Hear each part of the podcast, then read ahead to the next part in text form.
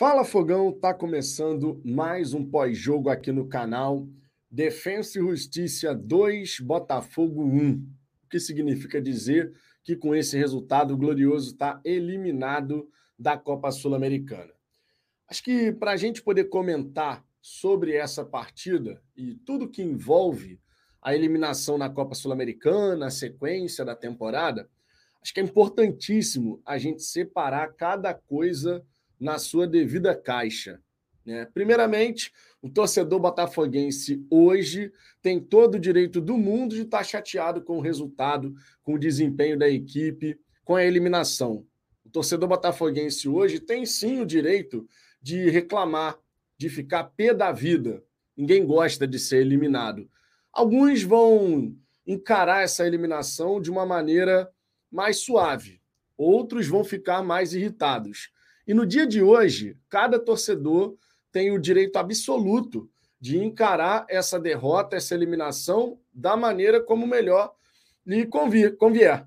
Verdade seja dita, cada torcedor tem o direito de estar chateado. Ponto. Essa é uma caixa que tem que estar muito clara, tá?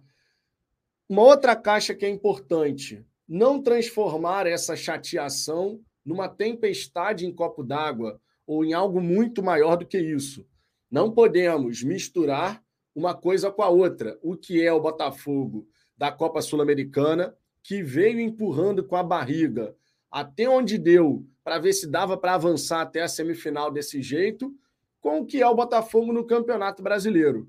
Uma coisa é uma coisa, outra coisa é outra coisa. A gente tem que saber separar o nosso sentimento então, esteja você chateado muito ou pouco, não misture as bolas. Não misture o que é o Botafogo da Sul-Americana com o que é o Botafogo nessa caminhada histórica no Campeonato Brasileiro. Também é importante a gente comentar sobre os testes que o Bruno Lage claramente utilizou e fez na competição continental.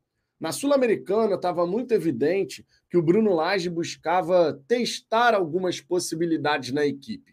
A gente já tinha visto isso diante da equipe do Guarani, quando no Newton Santos, Bruno Lage mandou a equipe, mandou a campo uma equipe, forçando a última linha com cinco, eventualmente até seis jogadores, algo que esse time do Botafogo não costuma fazer. Os laterais subindo, forçando lá a última linha, Hugo de um lado, de Plácido do outro. Quando o Vitor Sá abria pelo corredor lateral, o Hugo fechava. A mesma coisa lá pela direita. Testes e outros testes que a gente viu o Bruno Lage experimentar. O Tietchan, por exemplo, aberto pela direita, isso já tinha acontecido na partida de ida no estádio Newton Santos. Tornou a acontecer no dia de hoje. E, sinceramente, tenho para mim que o Bruno Lage resolveu experimentar o Tietchan aberto pela direita por duas ou três razões. A primeira delas, não temos um titular absoluto na ponta direita. Alguém que de fato você olhe e fale: esse é o cara, é o dono da posição. Em tese seria o Júnior Santos, mas vem numa fase muito ruim. Em tese poderia ser o Segovinha, mas fisicamente ainda não está pronto para assumir essa condição. E o Bruno Lage, então, resolve testar o Tietchan pela direita. Talvez pensando numa possibilidade de você ter um meio de campo formado por Marlon, Gabriel e Eduardo, sem que você perca o Tietchan na equipe. Seria algo a se pensar, mas claro, para a gente ter essa certeza, só questionando o Bruno Lage se a ideia do teste do Tietchan aberto pela direita teria algo a ver com isso, mas isso não foi questionado ao treinador, então só fica no campo da imaginação. Uma outra caixa importante para a gente falar sobre tudo isso que aconteceu na noite de hoje e também projetando um pouco mais adiante é que a gente tem que ter a maturidade, conforme eu comentei na resenha do almoço, para poder assimilar rapidamente essa eliminação. Ser eliminado é muito chato e é a primeira coisa que todo torcedor, todo botafoguense tem que reconhecer. Você falar que não está nem aí para uma eliminação, hum, sério mesmo que você não está nem aí? Nem um pouquinho chateado com o Botafogo ser eliminado de uma competição tão acessível? Eu confesso, estou chateado, não queria ser eliminado. Deixei bem claro aqui em várias oportunidades o quanto eu queria ser campeão da Copa Sul-Americana, assim como do Campeonato Brasileiro.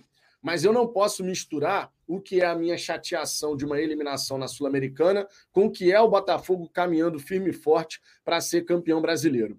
Pessimismo não pode ter vez nesse momento da nossa temporada. Temos 17 decisões até o fim do Campeonato Brasileiro e precisamos jogar junto da equipe, indiscutivelmente. Eu, vocês que vão aí no estádio, quem não vai ao estádio também, energia positiva, pensamento positivo. A gente pode sim ficar chateado com o jogo, com a eliminação, com as escolhas do Bruno Lage, as substituições que ele fez, né? Por exemplo, tirando o Marlon e o Danilo, enfraquecendo a nossa marcação. Foram decisões equivocadas, não deu certo aquilo que ele pensou, mas no Campeonato Brasileiro, apoio total e confiança total, porque essa equipe tem demonstrado que a gente tem que confiar nesses caras. Então a gente tem que saber separar uma coisa da outra e ter essa maturidade. É verdade, é mais fácil você ter essa maturidade quando você joga, por exemplo, como o Botafogo jogou na Copa do Brasil, caímos nos pênaltis, caímos jogando, vencemos o confronto. Tem dois pesos diferentes aí nessa história, né? Mas, sinceramente, não temos muito tempo para ficar lamentando. Hoje, sim, a partir de amanhã, já é focar no Campeonato Brasileiro, no clássico contra o Flamengo. Tudo que os torcedores adversários querem é que comece a surgir aquela pontinha de dúvida na cabeça de cada torcedor do Botafogo. Mas isso não pode acontecer e é extremamente importante que cada botafoguense tenha plena consciência do nosso, do nosso papel nessa história. Sinceramente, é realmente importante. Então, Fogão, não pense você que aqui a gente vai chegar e falar que você não pode criticar, que você não pode ficar chateado, mas sim, pessimismo não pode ter vez. Pense nisso. Pessimismo não pode ter vez. Vamos em frente. No Campeonato Brasileiro, o Botafogo vem fazendo um grande papel, vem tendo um foco muito grande naquilo que deseja e a gente vai em busca dessa taça. Agora, que a gente não mais escute até o fim da temporada declarações como foi o caso da do Marçal no fim da partida, dizendo que a equipe abordou mal o jogo e que entramos mole. Não podemos ver isso tornar a acontecer. No Campeonato Brasileiro, seja dentro de casa ou fora, concentração total é absolutamente fundamental. Fique chateado hoje, mas siga em frente, olhe para o Campeonato Brasileiro, porque ó, a taça tá logo ali. E jogando junto, certamente o Botafogo vai conquistar esse título tão importante. Dito isso, quero passar a palavra aqui para Ricardo Zambuja. Já já Vou passar na galera do chat para ver o que, é que vocês estão falando, né? O sentimento da galera. Eu já pude perceber um pouquinho do sentimento da galera, acompanhei algumas resenhas que aconteceram nesse período, né? Entre o fim da partida e agora. Mas vou passar na galera, trazer a opinião de vocês aqui. Por gentileza, quem gostar da resenha, deixa o like, se inscreva no canal e a gente vai trocando uma ideia aqui sobre o que foi esse confronto e como a gente deve encarar tanto a eliminação quanto a sequência da temporada. Ricardo, uma boa noite para você, meu querido. Fique à vontade para fazer seus comentários iniciais. Bom, vamos lá. É... Boa noite para todo mundo. Cara, vou te falar. É... Ainda bem que que a gente sempre dá um tempinho, né, para fazer a resenha e tal. Eu tava eu tava bem puto no final do jogo assim. E aí, quando, quando eu fico puto, é, o meu primeiro, meu primeiro pensamento é eu preciso racionalizar, porque isso vai me deixar um pouco mais tranquilo, né? É o que eu sempre tento fazer. E aí você começa a ponderar isso tudo internamente, né? A gente vai conversando com, com a gente mesmo. Aí eu fui passear com, com, com Harvey, com o cachorro, Fui, ah, vou comer na rua, fui comer na rua, comi um sanduíche na rua. E aí você vai pensando e tal. Tem, tem duas coisas né, nessa equação aí. Tem aquilo que a gente que a gente quer, que a gente deseja, e aquilo que se apresenta dentro das nossas possibilidades, assim. Nada mais é do que o cenário que a gente vive, né? Eu queria ter passado hoje. Assim como acho que a maioria, né? Todo mundo queria ter passado hoje. Sempre vai ter aquele torcedor, ah, eu tô cagando, eu quero que seja eliminado logo da Sul-Americana, porque aí a gente foca só no brasileiro, a gente ouviu isso em alguns lugares. E tudo bem, cada um acha que o que tem que achar. Eu queria ter passado porque eu quero sempre estar vencendo, óbvio. É, é assim que a gente deve encarar o esporte, né? E o futebol mais ainda. Mas aí você olha e fala, cara, é... tem coisas que demandam tempo mesmo, sabe? E a gente olha para o contexto e fala, pô, é um técnico que acabou de chegar, tá querendo conhecer o elenco, vai experimentar uma coisa aqui, outra ali, e isso pode ter um preço. Talvez o preço que a gente esteja pagando agora é, tenha relação com, com o fato do Laje estar tá chegando e querendo conhecer o, os jogadores mais a fundo, e ele claramente usou o Sul-Americano para isso. É... A gente perdeu a classificação no primeiro jogo, na minha opinião. Já que você não está dando muita bola para a competição, vai escalando sempre reserva e, e vai para lá, vem para cá, vem para lá, vem para cá. Porra, a gente devia ter feito o dever de casa bem feito, mesmo ah, escala todos os titulares e, e vai para dentro e faz o resultado. Mas mesmo com, com, o time que a gente botou em campo, a gente poderia ter ganho aquele jogo. Né? A gente jogou o suficiente para ganhar o jogo. Aí você vai para o jogo hoje pressionado, com um a um, toma um gol logo no começo e, e a escalação já. Cara, a escalação já foi muito ruim, né? É, é muito ruim a escalação, cara. Muito ruim mesmo. É, a gente tenta dar uma força né? no Twitter, eu botei, ah, não, vamos lá, não sei o quê. Mas, pô, quando eu vi o meio-campo que ele botou, eu falei, pô, isso não vai dar certo, cara. O Tietchan não vai jogar pelo lado direito, mas não vai, não vai, já tá claro que não vai. A fase dele testar já era para ter passado, hoje não era para testar nada. Ele poderia até não ter usado os principais jogadores, mas hoje era para ter entrado o esquema principal. Hoje era para ter entrado com. Hoje a gente tem que ganhar esse jogo. Ponto. Tem que ganhar o jogo. Porra, era uma vaga para semifinal de um campeonato. Eu não sou daqueles. Hoje eu ouvi isso algumas vezes. Ah, não, é. Que bom. Agora a gente nunca mais vai jogar Sul-Americana. A gente, eu não quero mais jogar essa, essa competição. Eu entendo o, o que está por trás disso. É no sentido de vamos crescer e vamos jogar Libertadores todo ano. É, é isso que está por trás, eu entendo. Só que Cara, a gente tem que ter noção do, do lugar onde a gente está, do estágio onde a gente está. O nosso estágio é a gente está crescendo enquanto clube, enquanto tudo, e a gente precisa ir ocupando os espaços. A gente já vai cortar um baita de um caminho indo para a Libertadores no ano que vem. Isso é cortar um caminho, porque o natural seria jogar a Sul-Americana mesmo.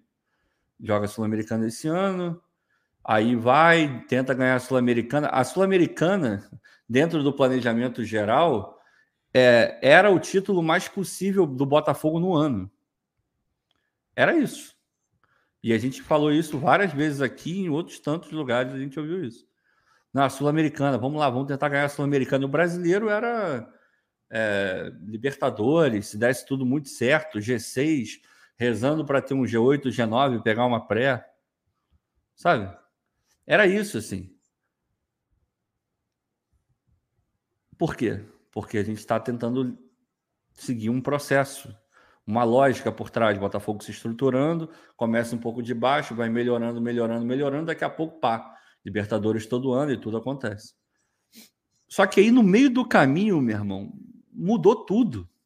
No meio do caminho, os caras começaram a fazer uma campanha absurda e hoje a gente olha para o Campeonato Brasileiro e fala, cara, é, o Campeonato Brasileiro ele tá ganho, o máximo que pode acontecer é a gente perder ele agora. Com 11 pontos na frente, se a gente não ganha esse campeonato, pô, desculpa. É, eu não vou dizer que vai ser um fracasso completo a temporada, porque não é assim que eu vejo as coisas. Mas vai ser uma decepção, talvez, das maiores que a gente já tenha tido com o Botafogo. E olha que a gente já teve muita, né? 11 pontos na frente nessa altura do campeonato. E, pô, eu não entro nessa de que agora é obrigação ganhar o brasileiro, não. Já era. Com 11, já era. Não aumentou em nada ter que ganhar o brasileiro porque foi eliminado da Sul-Americana, sinceramente. Não entro nessa. Eu vi algumas pessoas falando isso. Né? Ah, agora brasileiro é obrigação, irmão. Quando você já está 14, 15, 13, 14, porra, 20 pontos na frente de, de alguns, já virou obrigação há muito tempo ganhar o brasileiro. Dentro do contexto que a gente está vivendo. Então, assim, eu entendo o contexto, mas, cara, eu confesso que eu fiquei bem puto, assim. Bem puto mesmo.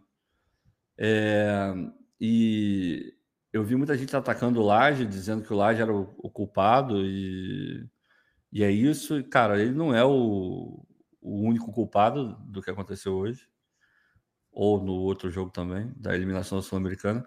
O Botafogo jogou a Sul-Americana é, dessa maneira aí. E aí, quando você fala o Botafogo jogou, você fala das comissões técnicas, com Castro também foi a mesma coisa. Isso não começou com ele. Castro, a mesma, mesma pegada. Os jogadores, obviamente, pois são eles que entram em campo, né? Não foi o Laje que, que não afastou a bola direito, foi o de Plácido que não, que não, que não afastou a, a bola direito, né? O Laje tem muita participação, mas os jogadores também são culpados. Quando o Marçal fala que ah, a gente entrou desligado, não foi o Laje que entrou desligado, foi o Marçal. Foi o de Plácido, né? Foi o Tietchan que fez uma partida horrorosa. E aí você tem que dar um desconto porque ele estava no lugar errado. A gente já sabe que ele estava no lugar errado. Repito, hoje não era de jogo para teste de porcaria nenhuma. Hoje era para botar o time para jogar e para ganhar o jogo. E dava para, mesmo com o time.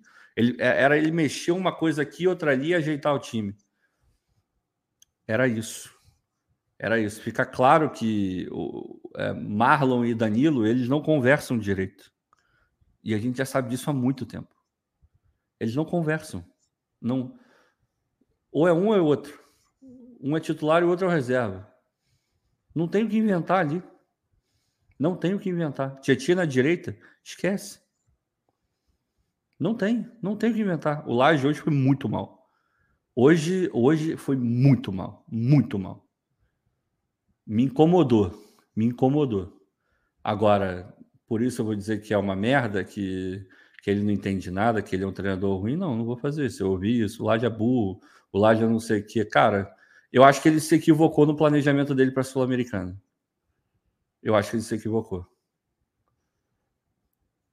Dois jogos seguidos no Rio de Janeiro, deveria ter entrado com um time um pouco mais forte na, no Rio de Janeiro, fazia um resultado um pouco melhor, se os jogadores quisessem jogar, né? ainda tem isso. E hoje poderia dar uma mesclada um pouco melhor, porque o time do defensa não é nada demais. Não é nada demais. É organizado, é, tem alguns bons jogadores, mas não é nada demais. Hoje a gente teve, a gente teve chance de ganhar o jogo. O Mateu teve, porra, teve aquele logo no começo do segundo tempo, que ele entra, um passe maravilhoso, nem lembro de quem foi, acho que foi do Marlon. ou do Tietchan, do, do Marlon, do Marlon. Ele entra sozinho, ele poderia até ter chutado, mas não daquela forma bizonha que ele chutou. Tinham dois ele jogadores dentro da área, livre. Dois jogadores livres, né? Dois, dois, dois jogadores. Era só Passa isso a gente poderia ter classificado hoje, mesmo com toda essa tragédia que o, que o Bruno Lage montou no time hoje. Pô, foi patético ver alguns momentos o time em campo. Porra, correndo desesperado para trás com defesa e justiça vindo com 3 contra 2, 4 contra 2. Pô, não é para isso, cara. Desculpa, não é. Por mais que a tua prioridade seja o brasileiro, não, né? A gente não quer ver o Botafogo jogando desse jeito. Não precisava. O Segovinha hoje, sem sacanagem, parecia que ele tava, era uma criança no meio dos adultos. Não tem como. Hoje não era jogo para o Segovinha acompanhar descendo, porque não estava para ele hoje. Não estava. Não estava para ele. Foi brincadeira. Cara, foi partido horroroso. Todo mundo foi muito mal. Eu não salvo ninguém hoje. Então é natural ficar puto. É aquele conflito entre o que a gente deseja e aquilo que a gente pode ter no momento entendendo todo o contexto, a gente sabe que esse time que jogou hoje não é o time do brasileiro. A gente sabe que a, a forma de jogar não é essa. Esse time que entrou em campo com essa vontade, a gente não vê no brasileiro. Nem no pior jogo a gente viu um jogo tão ruim quanto a gente viu hoje. E talvez o pior, acho para mim o pior jogo acho foi contra o Cruzeiro, que foi muito ruim. Hoje para mim foi pior do que o jogo do Cruzeiro, porque no jogo do Cruzeiro o sistema defensivo estava ali, segurou a onda e, e cortando o Adrielson, porra, jogando por 20, mas resolveu ali. A gente não, não foi, a gente não viu o que a gente viu hoje. Repito, ver o Botafogo correndo para trás, desesperado, igual um doido. Pô, com quatro contra dois. Pô, isso não dá, cara. Desculpa, não dá. Não pode. Não pode. Então foi muito ruim, eu fiquei muito puto. Mas é aquele negócio. É, no final das contas, todos nós sabemos o que interessa. O que interessa é o brasileiro, né? Tá aí a, a chance na nossa mão e a gente não pode desperdiçar. Vamos para dentro e, e, a mentalidade tem que ser essa. Ficar puto hoje, amanhã já é uma outra história. A gente vê o que, que faz, a gente apoia os jogadores. Mas hoje eu, eu confesso que, que foi complicado voltar para o eixo, assim, porque era muito classificável, cara. Mesmo com esse time que entrou em campo hoje, talvez com não com essa coisa do Tietchan ali, o Marlon. Eu acho que se tivesse colocado o meio campo que eu falei ontem, e que outras pessoas falaram também, teria sido melhor. Para mim, hoje, o, o Laje viajou, assim, viajou. Viajou, viajou, viajou muito. Viajou muito. E viajou de uma forma que ele não precisava ter viajado, sabe? Foi completamente desnecessário o que ele fez hoje. Tanto que eu nem, eu nem vi a coletiva, cara. Eu nem vi a coletiva. Olha que eu vejo todas as coletivas. Mesmo quando eu tô puto. Hoje eu não quis ver a coletiva. Eu simplesmente falei, eu não vou ver. Porque foi, é, é foi uma desclassificação desnecessária. Totalmente desnecessária. Não precisava ter sido desclassificado. E aí não é soberba, não. Porque tinha um time do outro lado organizado também. Mas o nosso time é melhor do que o deles. O nosso time jogou em alguns momentos para fazer dois, três no Rio de Janeiro. E não fez por é, falta de capricho, por não estar tá 100% focado no que estava fazendo, por talvez estar tá com a cabeça no brasileiro, eu não sei, eu não estou lá dentro. Mas eu fiquei puto, cara. Hoje eu confesso que eu fiquei bem, bem chateado mesmo e eu não vou hoje eu não vou aliviar para o Bruno Lage, não. O cara foi muito mal. Foi muito mal. Foi muito mal. Agora, a partir de amanhã, é coraçãozinho para o Bruno Lage e é com ele que a gente vai até o final e a gente vai ganhar o brasileiro. Eu não tenho a menor dúvida de que a gente vai ganhar o brasileiro. Mas por hoje, eu me dou o direito de ficar puto. É, e o resumo da ópera é esse. O resumo da ópera é esse. Hoje o torcedor tem todo o direito de ficar chateado, pé da vida, irritado. Todo direito, todo direito, porque eu concordo, eu queria, eu queria muito passar para a semifinal. Justamente por entender que o nosso time é melhor, justamente por entender que a gente tinha total condição de dar um passo importante, ficar dois jogos de uma final continental. Mas quando a gente lê, por exemplo, a fala do, do Rizek, é meio que o sentimento do, do torcedor, né? O Rizek escreveu no Twitter dele o seguinte, ó. Ele puxou as aspas do Marçal, né? Entramos muito moles no jogo, disse Marçal, capitão alvinegro. E aí o Rizek conclui, né? Não só hoje, foi o padrão na Sul-Americana, desde a fase de grupos até em casa. Passa a impressão de ter se livrado de um fardo. PS, mesmo com o time misto, era totalmente possível se classificar. E era. Um time misto do Botafogo era totalmente possível a gente classificar. Mas você não pode, numa competição eliminatória e no jogo derradeiro, você não pode entrar desconectado num confronto. Foi justamente na janela que o Botafogo estava desconectado da partida, ou mole, nas palavras do Marçal, que a gente vai e toma o primeiro gol. Pô, você vê pelo Fizemos Cuesta, ainda o gol no, no, no, fim do primeiro tempo, né? Porra. O que poderia, inclusive, desestabilizar a equipe do adversário, tomar um gol por no, na última bola do primeiro tempo, servir de ânimo extra para a equipe do Botafogo. Mas aí Volta o segundo tempo, o Botafogo tem uma chance, uma ótima oportunidade, né, com o Matheus Ponte, conforme o Ricardo lembrou. Bolão do, do Marlon Freitas. Aí vai passando os minutos, daqui a pouco desliga uma chavinha no Botafogo de novo. E aí você vai misturando isso com as substituições, que não foram dando certo em absoluto. E o Botafogo vai ficando bagunçado, errando tecnicamente, a ponto do próprio Gabriel Pires dar um chute na própria cara. O Cuesta o que foi a partida do Cuesta hoje? Porra, você olhando o Cuesta jogar hoje, você entende é, qual é o nível de concentração do Botafogo na Sul-Americana. O Cuesta é anos-luz mais jogador do que ele foi hoje.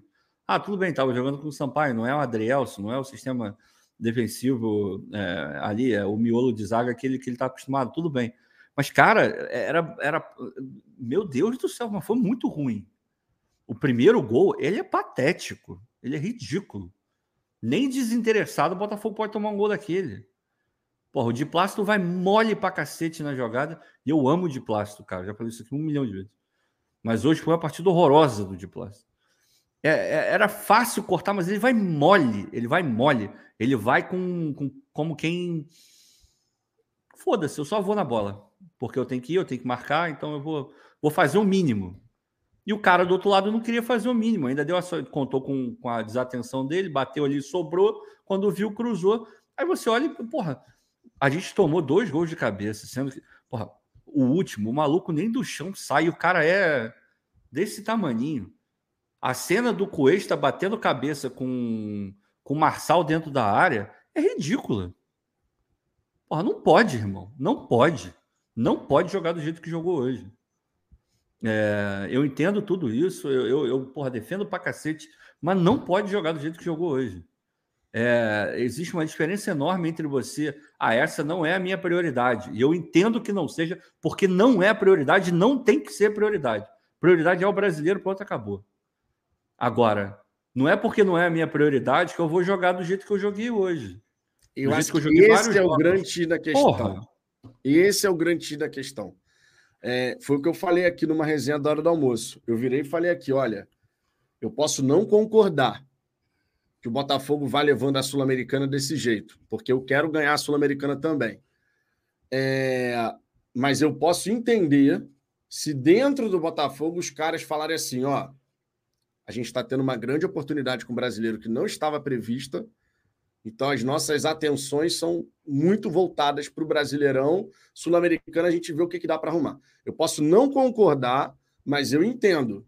Agora, quando você entra, por exemplo, com um time reserva, não há motivo para rotação, por exemplo, na primeira partida, ainda que a gente tenha criado oportunidade no primeiro jogo, mas a gente consegue perceber quando a rotação é diferente daquilo que a gente se acostumou a ver no Campeonato Brasileiro. Fica muito evidente para o torcedor quando a rotação é diferente. No jogo de hoje, pô, os primeiros 20 minutos, 21 minutos, Irmão, um time completamente desligado da partida. Porra. Completamente. Então, assim, eu posso não concordar, eu posso entender, mas aceitar essa baixa concentração, essa baixa rotação num jogo importante, isso realmente não dá. E não foi a primeira vez na temporada, e você, todo mundo sabe disso, que a gente teve jogador do Botafogo dizendo que a gente entrou desligado, que a gente voltou desligado, que isso não sei o quê. Já tivemos o Lucas Fernandes naquele jogo lá da Arena da Baixada na Copa do Brasil, que a gente toma três gols no segundo tempo. O Lucas Fernandes, no fim do jogo, disse: É, a gente voltou meio desconcentrado. No jogo da ida da, da Copa Sul-Americana contra o próprio defenso, Luiz Henrique deu uma declaração nesse sentido também. Foram várias as declarações nesse sentido, em momentos que a gente falava assim, pô, cara, não dá para achar isso normal. Agora a gente tem 17 jogos fundamentais na temporada. São 17 jogos, talvez precisando até de menos, e assim a gente espera que aconteça, para a gente poder confirmar o título do Campeonato Brasileiro.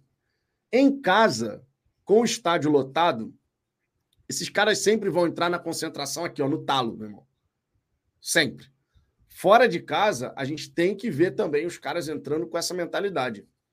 Justamente para a gente poder confirmar a conquista do Campeonato Brasileiro, que está muito acessível, está ali na nossa frente, 11 pontos de vantagem, e a gente precisa ver todo o santo jogo, todo o primeiro tempo, todo o segundo tempo, seja dentro, seja fora de casa, com a equipe focada da maneira como é necessário nessa reta final de temporada. São 17 jogos para a gente poder finalizar, fechar esse Campeonato Brasileiro. Então, não dá mais para a gente poder, de repente, escutar uma declaração: é, não, porque a gente jogou o segundo tempo meio desligado. Isso não pode mais acontecer. De verdade. É essa não parte. motivo. Aí, né? Não, é, exato. Porque agora a gente está falando de um foco único, que é o Brasileirão. Não tem motivo nenhum para a gente escutar esse tipo de declaração. De, ah, não, a gente estava desconcentrado, a gente entrou meio mole no jogo. Não dá, não dá. O Campeonato Brasileiro tem que ser realmente outra não é, chave. É, e, e, a, e, e, não é nenhuma questão de, de a gente está dando desculpa aqui, de, ah, não, porque foi assim para mascarar qualquer coisa. É porque é tão nítida a diferença de postura entre o Botafogo do brasileiro, em casa ou fora, tanto faz, e o Botafogo da Sul-Americana é tão diferente. E reparem, não é que é, em momento algum os jogadores deixaram de correr, não tem nada disso. Eles correram para cacete todos os jogos. É uma questão de você se concentrar no que você está fazendo, de você estar tá 100% presente naquilo que você está fazendo a gente via que não era assim. No brasileiro, é, é, é, um, é um foco absurdo. É. Pega, você, o cara já, já se coloca no lugar que tem que colocar, já corre para fazer a, a, a, dobra, já vem, vai, corre, não sei o quê. É lateral, tudo rápido, tudo. Porra, o PR repondo a bola rápido, tudo, tudo é muito rápido no brasileiro.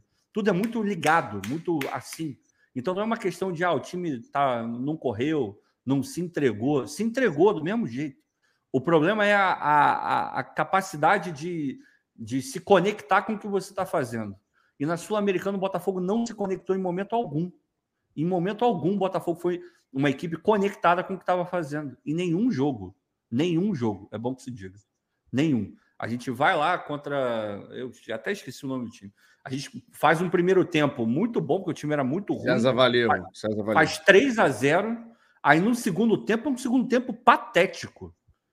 É patético. Patético. É, essa é a palavra. A gente quase toma um empate. Porra, não dá, meu irmão. Aquilo ali é sintomático demais. Não dá. Desculpa. Eu amo esses caras.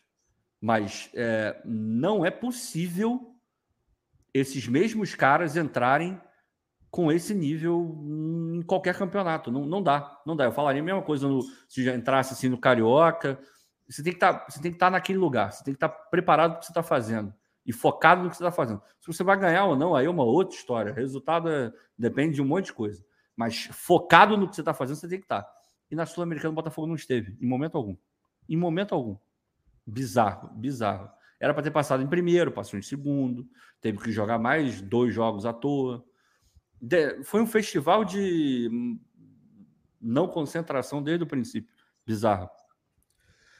Rafael Vitor, tenho muita curiosidade para saber se ano que vem o Botafogo vai manter essa mentalidade de cagar para um campeonato quando vê que pode ganhar outro. Você está falando, claro, da Copa Libertadores e do brasileiro, né?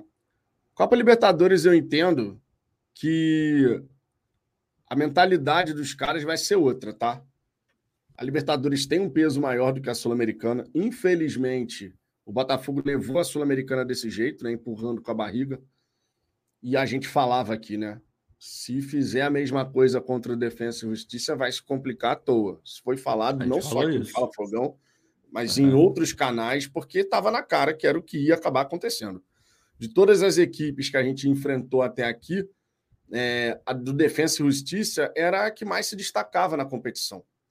Né? E a gente chegou, falou, se encarar da mesma maneira como encarou o Guarani, como encarou o Patronato, vai acabar se complicando, e foi o que aconteceu. Agora, na Libertadores, cara, na Libertadores eu acredito que isso não vai acontecer, porque, primeiro, a gente confirmando o título dessa temporada, a gente tira uma carga dos 28 anos sem título importante e tal, não sei o quê.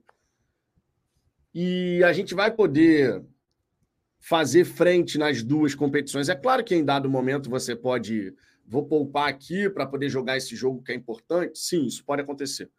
Mas, assim, de levar dessa forma, de empurrar com a barriga, eu não vejo o Botafogo fazendo isso num brasileiro, numa Libertadores. Vejo sim a possibilidade de você poupar, mas a maneira como você encara as competições, eu não consigo enxergar o Botafogo simplesmente cagando, seja para brasileiro, seja para Libertadores, conforme a gente viu o Botafogo empurrando com a barriga a Sul-Americana, né, desde o seu princípio, numa rotação é, abaixo daquilo que a competição para você sair vitorioso pede.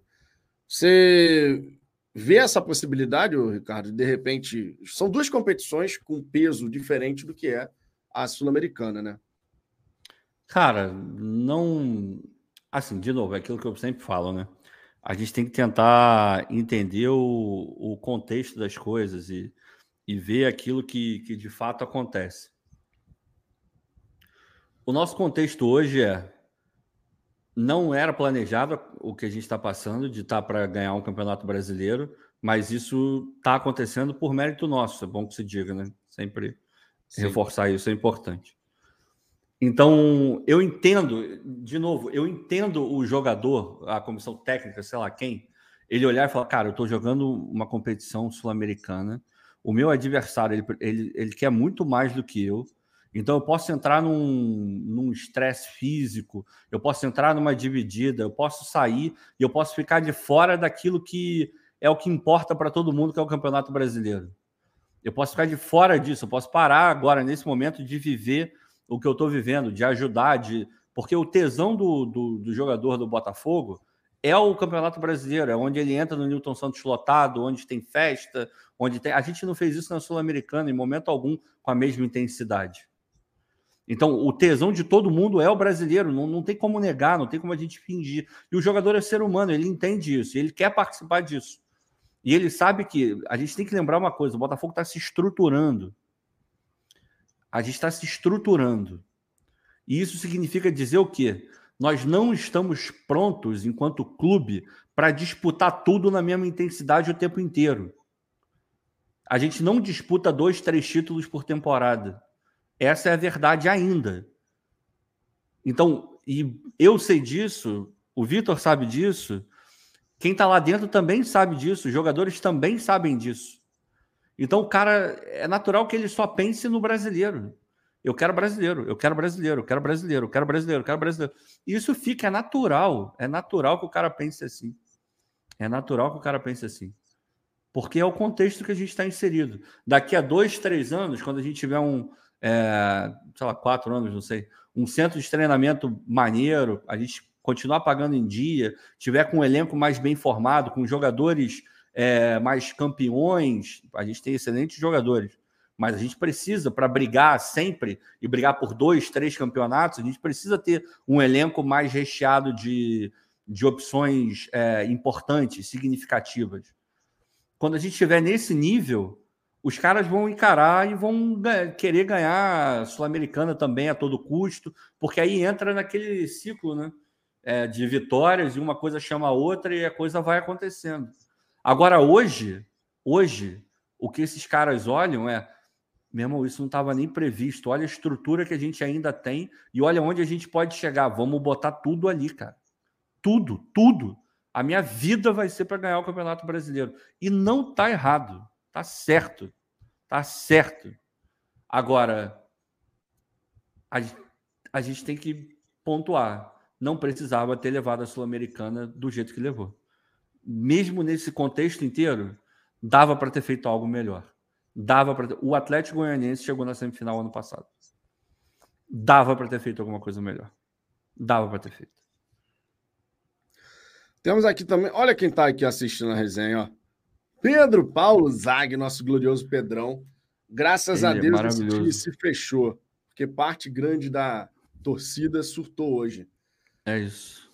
É, tem torcedor que acaba, e aí foi por isso que eu fiz questão de falar logo na introdução, que é importante a gente separar o que é estar chateado, estar pé da vida com a eliminação, com as escolhas do treinador, com a fala do Marçal no fim do confronto, dizendo que a gente abordou mal o jogo, entrou mole na partida. Todo mundo tem direito de ficar chateado, muita coisa, com tudo isso que eu acabei de falar. A gente só não pode, nem deve, na verdade, transformar essa chateação num pessimismo que vá se transportar para o campeonato. Uma coisa não tem brasileiro. nada a ver com a outra. Uma coisa não tem nada a ver com a outra. É importantíssimo é. separar cada coisa no seu devido lugar. A gente fica chateado pela eliminação, pela maneira como o time enfrentou a Sul-Americana, encarou a Sul-Americana. A gente fica chateado com tudo isso. Mas amanhã, é o que o Ricardo falou também. Amanhã, meu irmão, hoje eu posso estar assim, porra, Laje mandou mal pra cacete. Mas amanhã eu vou falar assim, meu irmão, tô fechado contigo, Laje, vambora. Sábado é clássico, sábado é jogo importante. Casa cheia, ingressos esgotados, grande festa da torcida e vamos em busca da 12 vitória na nossa casa. E, Vitor, já, e, e já é um puta de um avanço, porque a gente está tão chateado porque a gente sabe que esse time, que esse elenco tem condição de entregar mais. Esses caras conseguem entregar mais do que eles entregaram hoje. E repito, não, não precisa ser nível brasileiro, porque a gente sabe que tem todo esse contexto do brasileiro. Não tem a menor chance, não teria, naturalmente, são seres humanos, e nem nós mesmos é, encaramos dessa forma. Basta ver a diferença entre os jogos da Sul-Americana de ambiente e os jogos do brasileiro. Todos nós, o Botafogo inteiro, está encarando o brasileiro com muito mais vontade do que a Sul-Americana. Todos nós. Só que aí, quando parte, a gente faz uma separação. Os jogadores, eles poderiam ter entrado num, num ritmo um pouco mais forte na Sul-Americana. E a gente fica sentido exatamente por isso. Porque a gente gosta tanto desses caras a gente se conectou tanto com esses caras, a gente sabe o tanto que eles se dedicam. Quando a gente vê, a gente, fala, a gente não. É, é, eu não, eu, eu não reconheço esses caras no nível de atuação que eles estão tendo. E sempre que eu vejo alguém muito abaixo do potencial que essa pessoa efetivamente tem, isso me deixa chateado. Isso me, me incomoda em algum nível. Porque de quem eu sei que eu não posso esperar nada, porra, foda-se, eu não vou esperar nada. É igual aquela, aquela frase do Barão de Tararé: de onde, de onde não se espera nada, é daí que não vem nada mesmo. É, é, entende? É exatamente o oposto com esse time do Botafogo. A gente entende o contexto, mas o que me chateia, esses caras têm capacidade de entregar mais, eles poderiam ter entregue mais, mesmo considerando e sempre fazendo essa ressalva que todos nós botamos mais intensidade no brasileiro. A gente não pode esquecer disso na hora de cobrar os caras, porque é natural que, o que está acontecendo. Mas talvez não no nível que aconteceu. O, o não se importar, eu acho que ele ultrapassou uma, uma linha que não precisava ter sido ultrapassada. Exato. Rafael Vitor já disse aqui, também entraram com essa postura na Copa do Brasil. Na Copa do Brasil não vejo isso, não. Aquele Copa do Brasil não rolou gente, isso, não aquele jogo que a gente foi eliminado para o Atlético Paranaense nos pênaltis, o Botafogo. O Botafogo cai nos pênaltis, cara, e tendo jogado bola, meu irmão. O problema é que a gente teve um tempo, um tempo dos quatro disputados, que o time do Botafogo se desconectou. E a gente tomou três gols num único tempo. Esse foi o grande né? da questão. Né? Esse é, foi o grande da questão. A gente perdeu a classificação em Curitiba. Exato. No Rio de Janeiro a gente tempo. foi muito melhor. Muito e a gente, melhor. a gente perdeu num tempo. É? Num tempo. É esse que é o grande da questão, né? Esse que é o grande da questão. É, deixa eu ver aqui outras mensagens. Ó. O Éder Correia. O Botafogo sem PR, Adriel Citiquinho, é um time bem normal? Acho que podia fazer a rotatividade mantendo algum desses na Sula. Abraços para Friburgo, Rio de Janeiro. Um salve aí para todos os botafoguenses da região serrana do Rio. É, cara, então, obviamente, quando você tem três grandes jogadores, e aí você fala do PR, você fala do Adriel e do Tiquinho, são três baita jogadores desse time do Botafogo. É claro que quando você tira três grandes jogadores da equipe, você pode ter um reflexo. Qualquer time no mundo é assim, né? Você tira três grandes destaques do time, o time acaba sentindo. O Gatito hoje, na minha opinião, não teve culpa nos gols. Ele, inclusive, fez duas grandes defesas ao longo do confronto e algumas saídas ali por baixo, né? Teve até uma saída pelo alto que ele consegue dar um tapinha na bola e evita, né? O cara chegando lá na segunda trave. É... O Sampaio, eu não acho que ele fez um jogo tenebroso. Dentro daquilo que a gente sabe que o Sampaio pode entregar rebatidas, não sei o que, ele meio que fez. E o Diego Costa, cara, não foi acionado, né? Verdade seja dito, o Diego Costa não foi correu, acionado. Lutou. Né? O Diego Costa correu, pressionou e tal, mas ah, o centroavante precisa que a bola chegue nele também. É. E o time do Botafogo, cara, às né? vezes não estava nem conseguindo trocar passe, cara. Entrou agora também. O cara tá, tá ele não está conectado com o que está acontecendo ali. É, e, e, quando você mexe demais no, no, time, você tira ali toda aquela parte de. Porra, quando você tem o time titular, aquele que a gente sabe que, que é o titular, porra, as coisas acontecem. Hoje, a gente pode dizer que esse time se conecta por música, todo mundo sabe. O Marlon sabe o movimento que o Tietchan vai fazer, é, o Tietchan sabe o movimento que o Eduardo vai fazer, o Eduardo já sabe onde tem que procurar o Luiz Henrique, o Segovinha, não sei quem. A gente já sabe como funciona, eles já se entendem. Quando você altera isso, você muda a dinâmica de tudo que está acontecendo ali.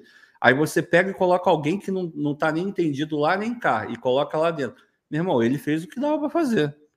Basicamente. E não teve nenhuma bola que sobrou para ele, para ele chutar. Não teve isso. Ele teve que brigar por todas as bolas e ele criar jogadas para ele mesmo. E você fazer isso absolutamente sozinho, como ele fez, é muito difícil. E ele tem um puta do mérito, que ele brigou o tempo inteiro. É, eu até fiquei com medo dele ser expulso, porque eu achei que ele ultrapassou um pouco o limite ali. Ele ficou confrontando o juiz. No, pô, teve, um, teve um momento ali que acho que ele ficou tipo uns dois minutos pedindo para ser expulso. O juiz deu um amarelo e ele ficava insistindo e perguntando, encarando mesmo, sabe?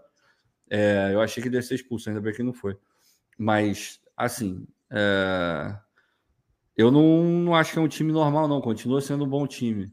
Continua sendo um bom time. Obviamente que o time com o Perra é muito melhor, com o Adrielson é muito melhor, com o Tiquinho é muito melhor. Mas o Gatito é um baita de um goleiro. É, o Adrielson, conforme o Vitor falou, hoje o Sampaio não, não comprometeu. Sinceramente, não vi nenhum grandíssimo erro dele. Obviamente que seria melhor com, com o Adrielson. E o, o Costa, cara, ele fez o que dava para fazer. Então, não acho que é um time normal, continua sendo um bom time. Só que aí entra a concentração, o carinho com o que está fazendo, tudo, tudo que a gente já falou. Exatamente. É, o Rafael Santana, desculpa, mas com esse técnico, eu já coloco em dúvida o brasileiro. Colocar o Tietchan de ponta, tendo o Segovia e Diego Hernandes no banco, é desrespeito. Cara, eu tenho para mim obviamente só vai ficar na minha imaginação mesmo, porque ninguém fez essa pergunta para o Bruno Lage, né? E eu acho que seria uma pergunta extremamente interessante para ser realizada numa coletiva pós-jogo, que é o seguinte: o Gabriel Pires ele voltou a estar à disposição e o Bruno Lage gosta muito do jogador, mas gosta demais. Trabalhou com o Gabriel Pires no Benfica, super elogiava o Gabriel lá no Benfica, pelo jogador que ele se encaixou na equipe e tal. E agora, com o Gabriel Pires à disposição, a gente sabe que vai acabar sobrando para alguém.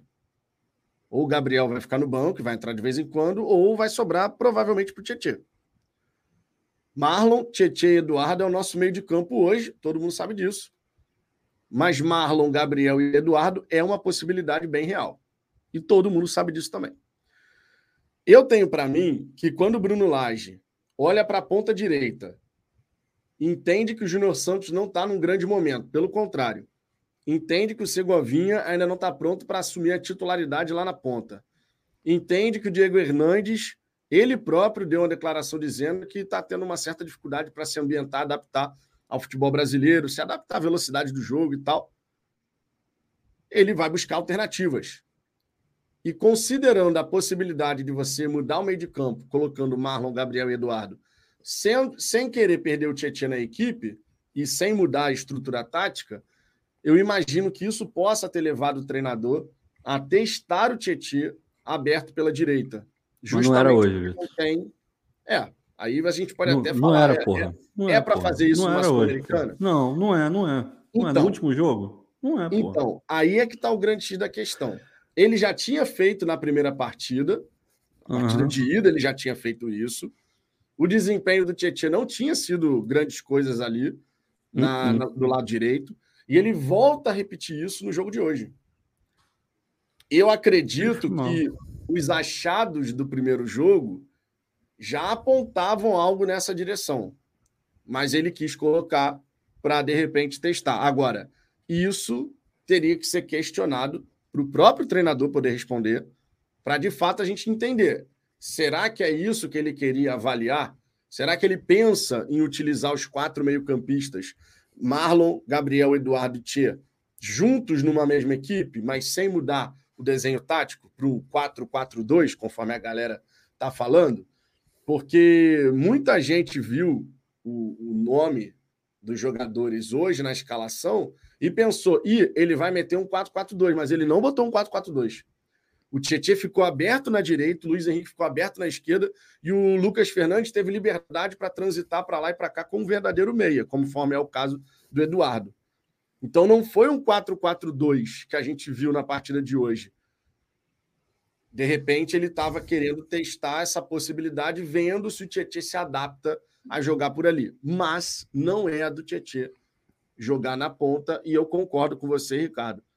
Sendo o jogo derradeiro, sendo o jogo que é ganhar e classificar, você deve evitar fazer esse tipo de teste, né? Não é Correto. jogo para você ficar fazendo esse tipo de teste. Vitor, vamos lá.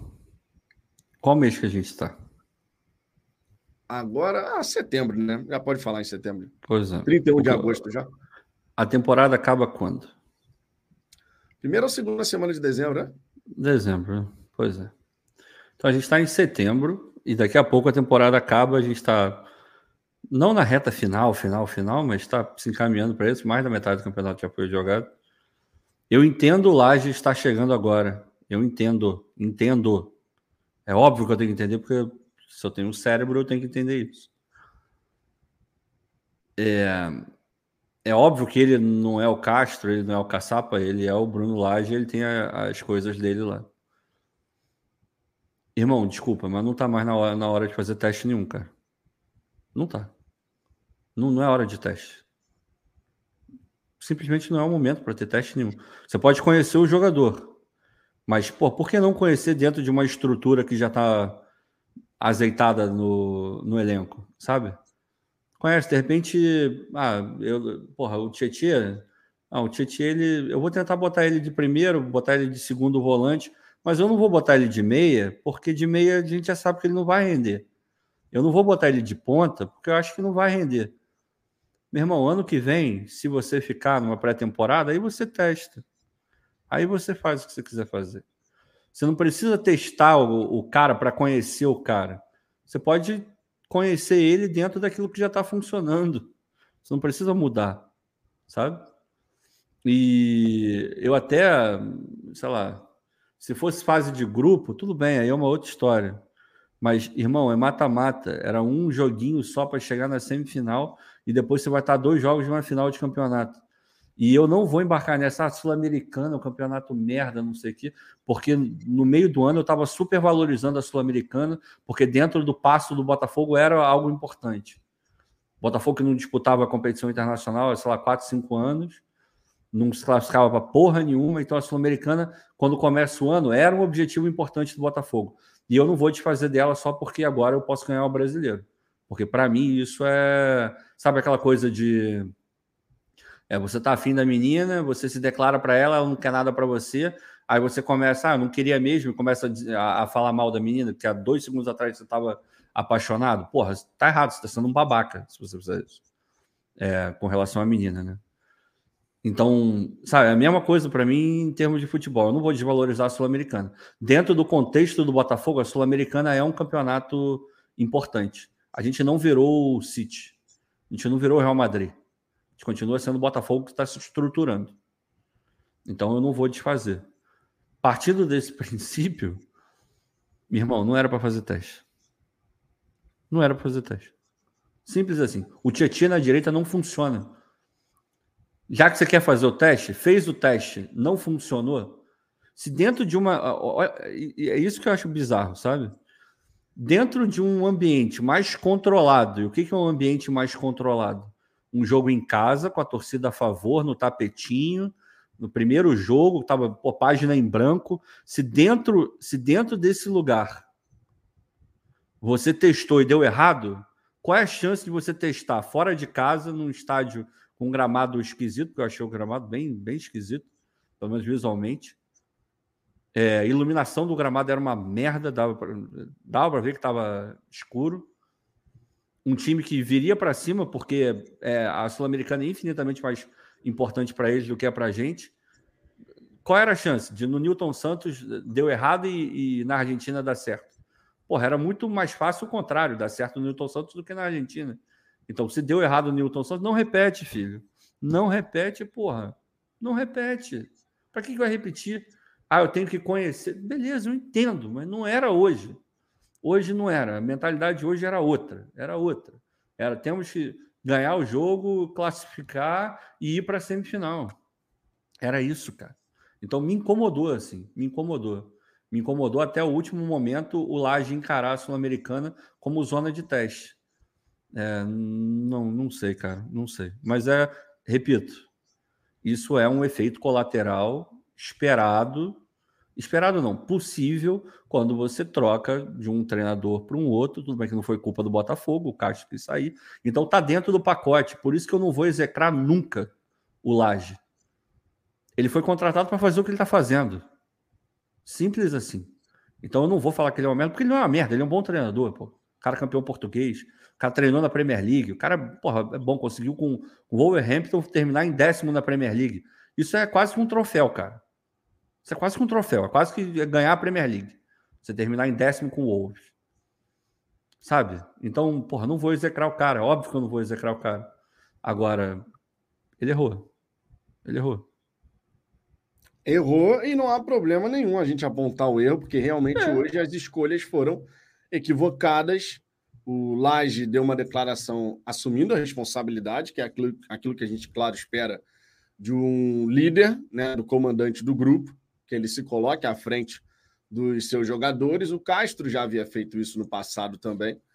E estranho seria o Bruno Lage chegar de repente e falar assim: é realmente a culpa foi toda dos jogadores, não tem nada a ver com isso.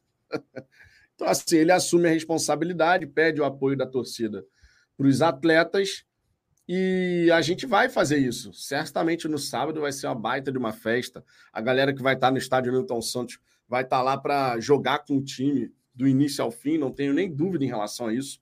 Vai ser um clássico extremamente importante e o torcedor botafoguense vai estar lá para empurrar o time para mais uma vitória. Com toda certeza, a gente vai ser o 12 jogador mais uma vez, né?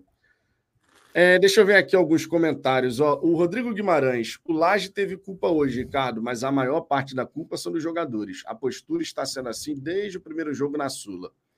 Aí é uma questão de responsabilidade dividida, né, cara?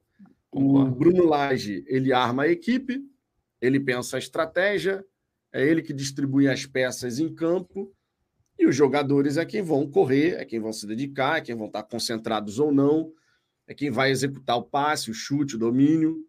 Então é um são responsabilidades divididas nessa história.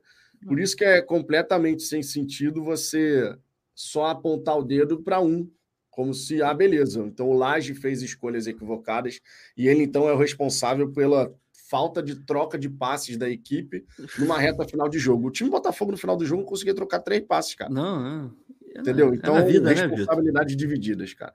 É, é, é, na vida, né, cara?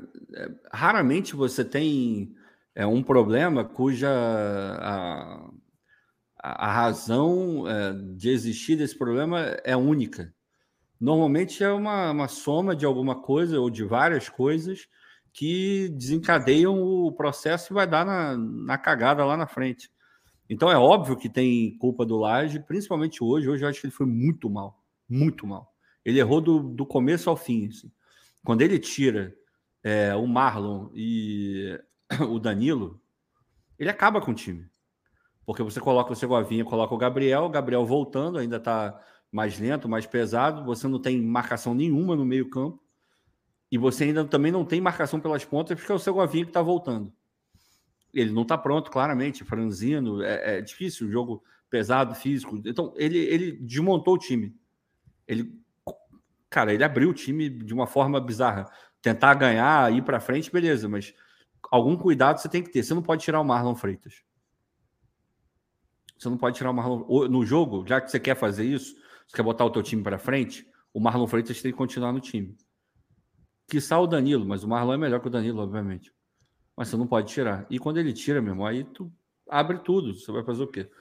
Repito, teve mais de uma situação onde o Botafogo estava com quatro, o defensa estava com quatro contra dois, a gente correndo para trás desesperado.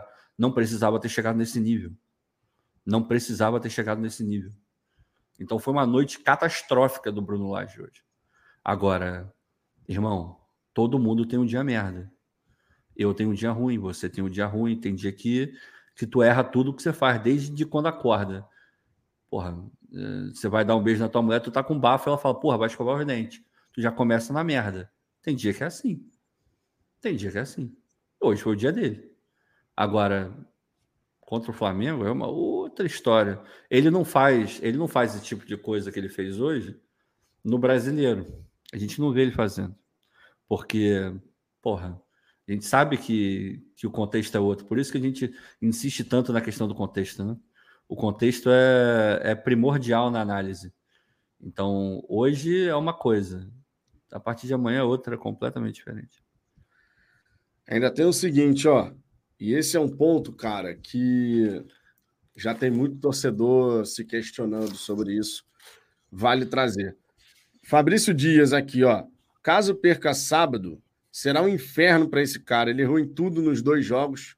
Faz a, o feijão com arroz e deixa de ser pardal em um time já estruturado. Sábado, gente, é o seguinte. Claro que a gente vai para esse clássico para vencer.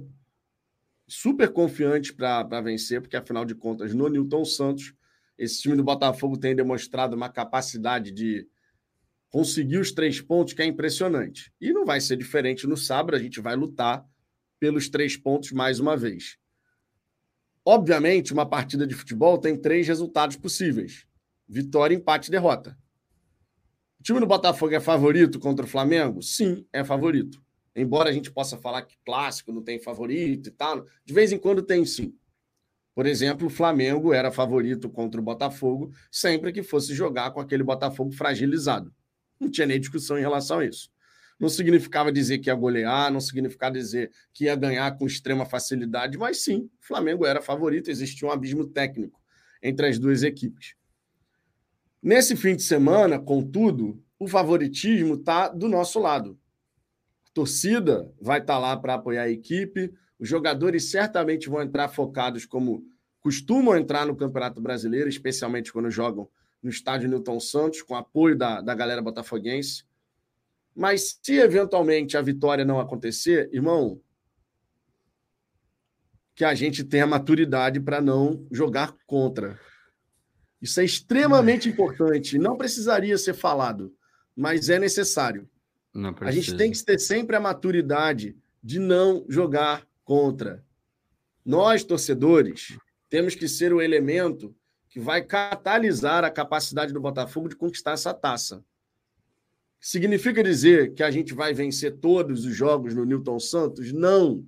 Isso é extremamente raro, inclusive, no futebol brasileiro. Pode acontecer um momento que a gente vai empatar em casa. Pode ter um momento que a gente vai ter um jogo que o torcedor vai sair frustrado do estádio Newton Santos. Sim, porque isso é do jogo. Nós só temos que ter o discernimento de compreender o nosso papel nessa caminhada. Conforme o Ricardo já falou aqui em outras oportunidades, eu também. Irmão, temos que carregar esse time até o fim, rumo a essa conquista seja dentro de casa, seja fora de casa, independente do último resultado, o próximo jogo é sempre o mais importante. O próximo jogo agora é contra o Flamengo. Então vamos apoiar o time, vamos torcer, vamos acreditar, vamos lutar juntos. Se não vencermos, no próximo jogo é fazer a mesma coisa, e no próximo a mesma coisa, e no próximo a mesma coisa, e assim até o fim do campeonato. Deixa esse pessimismo para trás. Isso é extremamente importante. Não deixe o pessimismo tomar conta. Tem torcedor, cara, que parece, sinceramente, que fica só esperando a cagada acontecer para poder chegar e falar: aí, não disse? Avisei? Não seja esse não. torcedor, pelo amor de Deus, né? Vai ter. Se o Botafogo não, não consegue o resultado positivo, vai... a live pós-jogo do Flamengo vai ser um inferno. A gente sabe que Aí vão, vão juntar com a Sul-Americana e, cara, vai ser muito ruim, assim. Agora, é, a gente tem que. É, eu vivo falando isso, a gente tem que evoluir enquanto torcedor também, sabe? Qual é o maior sentido do mundo de você ter uma vantagem dentro de, um, de uma vantagem de vários pontos dentro de um campeonato de pontos corridos? Qual é, qual é a principal é, é, parte positiva disso é você poder negociar um resultado aqui e outro ali. A maior parte dos clubes não vai, é, vai, vai acabar não tendo é, essa manobra. E o Botafogo tem uma baita de uma manobra. E a gente tem que usar isso de forma inteligente. A gente vai perder ponto, só que a nossa gordura vai fazer com que a gente consiga seguir é, esse trabalho de uma maneira melhor. A, a, hoje a gente tem airbag, hoje a gente tem paraquedas. O Palmeiras, se perde um jogo, principalmente se a gente ganha o nosso, é queda, é, é, é saltar do avião sem paraquedas, vai se esborrachar lá embaixo. O Botafogo, se saltar é, do avião, vai ter o paraquedas, então vai conseguir chegar um pouco mais tranquilo. Por quê? Porque tem a porcaria da vantagem.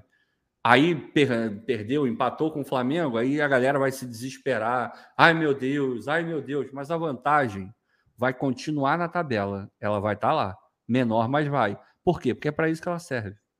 É para no próximo jogo você nem lembrar que não conseguiu ganhar do, do Flamengo ou de qualquer outro de qualquer outro clube.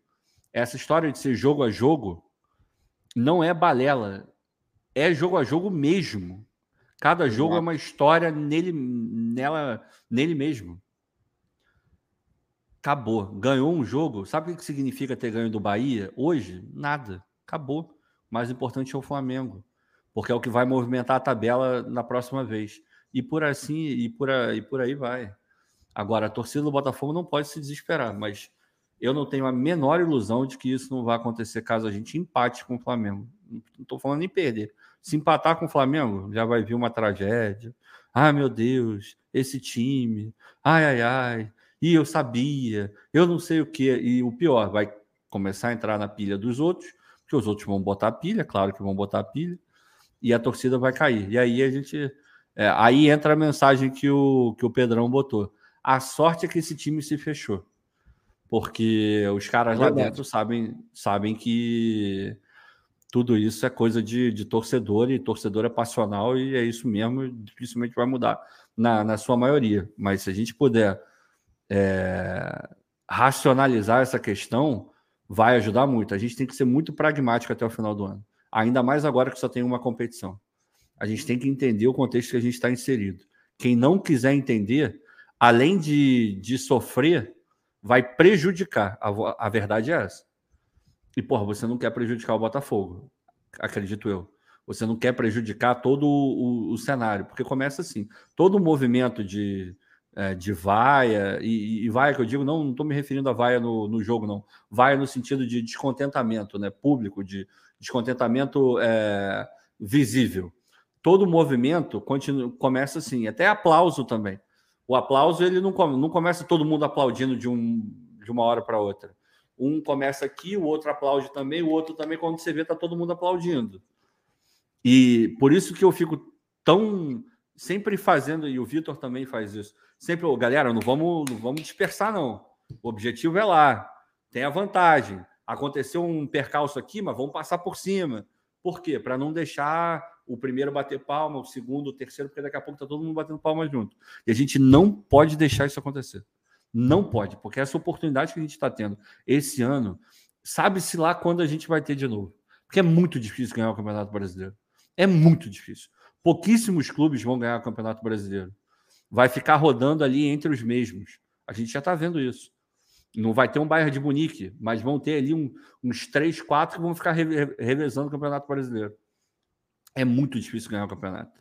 E olha a oportunidade que a gente tem na mão. A gente não pode ser o mínimo, o mínimo fator de desequilíbrio nessa balança.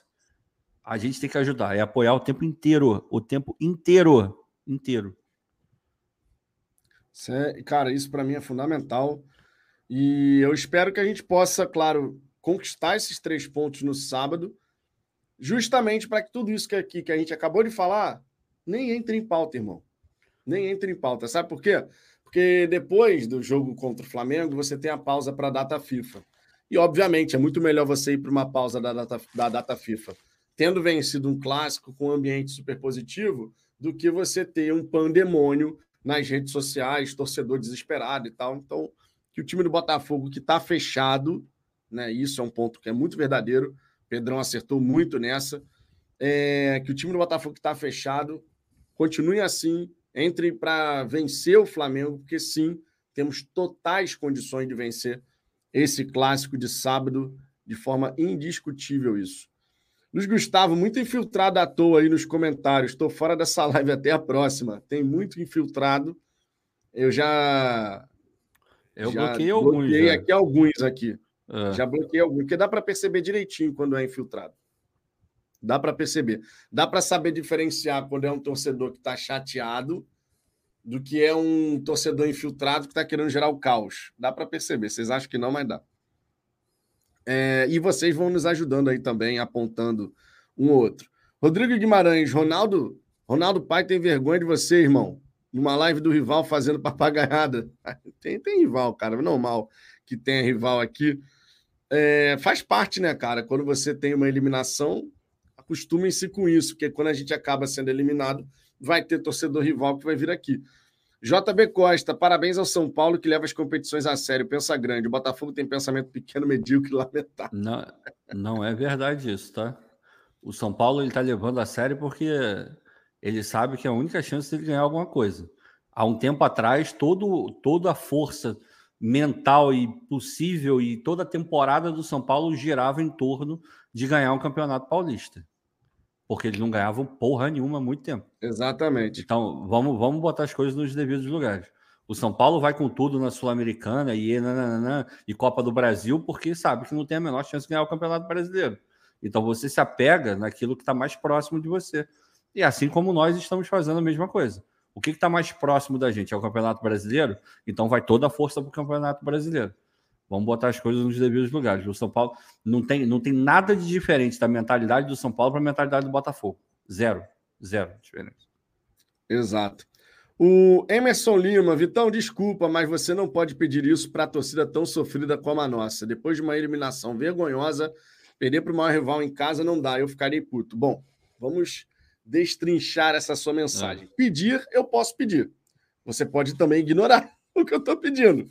E tá tudo bem eu vou passar uma mensagem, você pode simplesmente cagar porque eu estou falando e não tem problema nenhum. Sobre essa questão de não pedir isso, pedir, não pedir maturidade para uma torcida tão sofrida, é justamente pelo passado que a gente tem que a gente tem que falar sobre isso. Não deixar a gente entrar naquele naquela espiral descendente, espiral de bosta, né, que de vez em quando acontece, porque isso não vai ajudar em absolutamente nada. Então, justamente por conta de 28 anos sem taça, importante, né, de relevância nacional ou internacional, é que é fundamental a gente chegar e conversar sobre isso. No fim das contas, cada torcedor vai poder agir da maneira como bem entender, mas do nosso lado de cá, né, que tem o canal e a gente sabe que a mensagem que a gente passa chega para muitas pessoas, ainda bem, é uma questão até de responsabilidade e do bem querer ao Botafogo. Isso aqui que a gente fala de, olha, vamos ter maturidade, discernimento, né? Porque o campeonato continua, a temporada continua. Isso é uma questão de responsabilidade. A gente poderia aqui chegar, por exemplo, de forma completamente irresponsável e inflamar todo mundo. Ó, oh, porque não sei o quê, que isso, que aquilo, oh, se, se acontecer não sei o que no próximo jogo, tem que começar a protestar. A gente poderia ser irresponsável nesse ponto, mas a gente não é irresponsável. E tem um outro ponto aqui que é importante. Em momento algum, falar sobre isso de termos maturidade para poder entender, para poder racionalizar alguma, alguma questão que aconteça com o Botafogo, em momento algum isso significa dizer que a gente não tem o direito de ficar chateado com, com o resultado, de ficar chateado com uma exibição. O próprio Ricardo falou aqui, e eu falei aqui também, hoje, eu não gostei do que eu vi hoje, eu fiquei chateado, fiquei pé da vida hoje. O Ricardo também, ao longo do confronto, acho que todo mundo ao longo do confronto ficou olhando a partida e falando assim: ah, meu irmão, tá de sacanagem e tal, não sei o quê é normal. Ninguém gosta de ser eliminado. Quando a bola rola, irmão, esquece. É tipo, cara, eu sempre vou lembrar daquela, aquele jogo da final, semifinal do Carioca. Semifinal do Carioca. Uhum, irmão, uhum. o que, que foi falado aqui no Fala Fogão? Semifinal é do Carioca do ano passado, Botafogo e Fluminense. O Botafogo é. tinha que vencer o segundo jogo, não vencia o Fluminense há uns 10 jogos, 9 jogos. O que, que a gente falou aqui na época, antes da bola rolar? Olha, eu quero ganhar, mas sabe como é que é, né? Se a gente ficar pela semifinal, a gente tem mais tempo de se Tem um lado positivo, né? Tem um lado positivo, Irmão, aquela coisa. Botafogo fez 2 a 0 no fim do jogo, 40 minutos do segundo tempo. Eu caguei pra essa porra. Eu tava ensandecido, louco, maluco. E só uma coisa, eu concordo com tudo que você falou. Tudo, tudo, tudo. Faltou só dizer uma coisa, já que você falou que ia destrinchar o que ele botou. Cara, hoje não foi, não foi uma eliminação vergonhosa. Não chegou a tanto. É, acho que não passou nem perto de ser vergonhoso. Agora, fica aquela sensação de que a gente poderia ter ido além, de, de ter performado melhor. Mas vergonhoso, vergonhoso para mim é, é, uma outra, é uma outra, é, é, um outro lugar, cara. Eu acho que hoje não foi vergonhoso não, mas foi foi de deixar puto, mas não a ponto vergonhoso foi aquela eliminação para o River Plate, por exemplo. Aquilo ali é uma eliminação vergonhosa. Agora, a de hoje. foi a eliminação para a Aparecidense, por exemplo. Também, também, também. Agora, a de hoje, a de hoje eu não, não achei, não. É, deixa eu ver aqui, ó. O Jefferson Matos, obviamente, uma mensagem irônica. E eu acho interessante ler também aqui. Obrigado, uhum. Laje. Você é muito bom. Vamos continuar apoiando o seu laboratório. Tá certinho de inventar. Não vale nada mesmo. Não critiquem o Laje, tadinho. Todo profissional que está no Botafogo, todo, sem exceção, pode ser criticado e pode ser elogiado. Você pode ter o Mazuco, que de repente mandou bem numa negociação, ou de repente mandou mal, e a torcida vai elogiar ou vai criticar. Você tem o Bruno Lage, que pode escalar a equipe bem, mas substitui mal, vai ser elogiado por um lado e criticado pelo outro. Você pode ter um jogador que, na cara do goleiro, perdeu grande chance, vai ser criticado, conforme o próprio Janderson foi diante da equipe do São Paulo embora tenha feito grande jogo, por exemplo, contra o Internacional, quando entrou no segundo tempo, e foi elogiado na ocasião. Então, todo, todo profissional que está dentro do Botafogo, ele sim pode passar pelos dois lados dessa moeda, críticas e elogios. Não existe essa história de você não poder apontar algo que um profissional tenha feito e que, de repente, poderia ter sido feito de outra forma. O Ricardo falou aqui sobre as questões que ele não gostou hoje no trabalho do Bruno Lage. Qual o problema nisso? Problema zero. Quando a gente fala que a gente tem que continuar apoiando a equipe do Botafogo, que a gente tem que ter esse discernimento de, e a maturidade de é, digerir uma eliminação que a gente não queria, isso não, em momento algum significa dizer que a gente tem que só aplaudir o Bruno Lage ou os atletas, embora a gente acredite que esses caras merecem todo apoio até o fim da temporada. Eu acredito muito nisso, o Ricardo também, porque a gente está vivendo algo que é histórico e que a gente não esperava. Essa é a grande realidade. Mas a gente tem que saber interpretar cada coisa que está diante, da nossa, da, da, diante dos nossos olhos. É aquela questão do contexto, da circunstância. E aqui a gente tem dois cenários muito claros. Hoje, eliminação, chateação, críticas. Amanhã, Foco no brasileiro, liderança, 11 pontos de vantagem, clássico contra o rival, apoio. É tão e somente isso. Tão e somente isso. Que a gente é, e... faça as nossas críticas hoje, mas que a partir de amanhã a gente olhe pelo ponto de vista positivo para a gente poder empurrar a equipe em busca de mais uma vitória. Pode falar, Ricardo. E o contexto que você estava falando. É... Se o Laje faz as mesmas coisas que ele fez hoje no Campeonato Brasileiro, eu vou criticar de uma forma muito mais pesada. Muito mais pesada. Na Sul-Americana, justamente porque a gente entende que são pesos completamente diferentes dentro do contexto do Botafogo atual. Na verdade, sempre vai ser. O Campeonato Brasileiro vai ser sempre maior que a Sul-Americana. Mas hoje ele, é, ele é ainda maior para o Botafoguense e para o Botafogo de maneira geral. Então, é, ele nunca vai ser incriticável, ninguém é incriticável, ninguém, ninguém, ninguém mesmo. Agora, a gente tem que saber dosar a crítica e encarar ela de uma forma muito honesta e muito racional. Eu não posso criticá-lo hoje da mesma forma que eu criticaria se ele fizesse isso no brasileiro, porque o brasileiro é um outro contexto. Então, uma, é, aquela famosa, né? Uma coisa, uma coisa, outra coisa, outra coisa. Exato. Deixa eu trazer aqui mais duas mensagens. Ó, o Eric. Laje vem inventando, mesmo sabendo que já deu errado esse 4-4-2. Tchê de ponta. Lucas Fernandes, um defunto, time reserva em casa titular fora, cansou o time e foi eliminado. Marçal tem que ser banco do Hugo. Cara, Repito, o time hoje não jogou no 4-4-2, gente. Não jogou, não jogou. Ele jogou, jogou aberto, jogou de ponta. Jogou ali na ponta. O Tietchan jogou lá na extrema direita. De vez em quando até apareceu um pouco mais fechado. O próprio PVC na transmissão destacou bem que o, o Tietchan fazia o movimento de fechar e o lateral esquerdo por diversas vezes acompanhava o Tietchan deixando o corredor aberto. Mas os nossos laterais acabaram não aproveitando, a gente atacou mais até pelo lado do Luiz Henrique no primeiro tempo, e no segundo tempo o Matheus o Ponte até apareceu né, como alternativa lá na frente, mas entrando na grande área, não aberto ali, né, explorando o corredor. Então não foi um 4-4-2.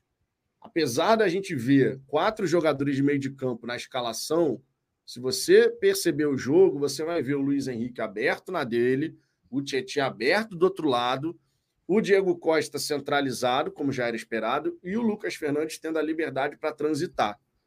Tá? Então não foi um 4-4-2. O Lucas Fernandes, eu queria até saber sua opinião, Ricardo. O Lucas Fernandes é, meio que já grudou nele aquela imagem de que ele não consegue contribuir. Só que hoje, pelo menos na primeira etapa, ele teve as principais oportunidades do, do time do Botafogo. Ele apareceu para jogar, não foi tão efetivo, acaba fazendo gol de falta, né? Bola bate na trave, bate no goleiro e acaba entrando. Foi um gol importantíssimo, naturalmente. Mas o Lucas ele pode entregar mais do que ele entregou, mas eu não acho que ele tenha sido um destaque negativo absoluto pelo primeiro tempo, onde ele teve boas oportunidades e se movimentou para isso. A finalização do Marçal de perna direita, que fez o obrigou o goleiro a fazer uma boa defesa, foi um passe do Lucas, que estava aberto pela esquerda. Ele teve chance de finalizar de fora da área, né, batendo colocado. Teve o gol de falta, então não vejo assim dessa forma como o Eric colocou. Né? O Lucas Fernandes, o defunto, né? aquela coisa de, meu irmão, tá em campo para quê? Né? Tá em campo por quê?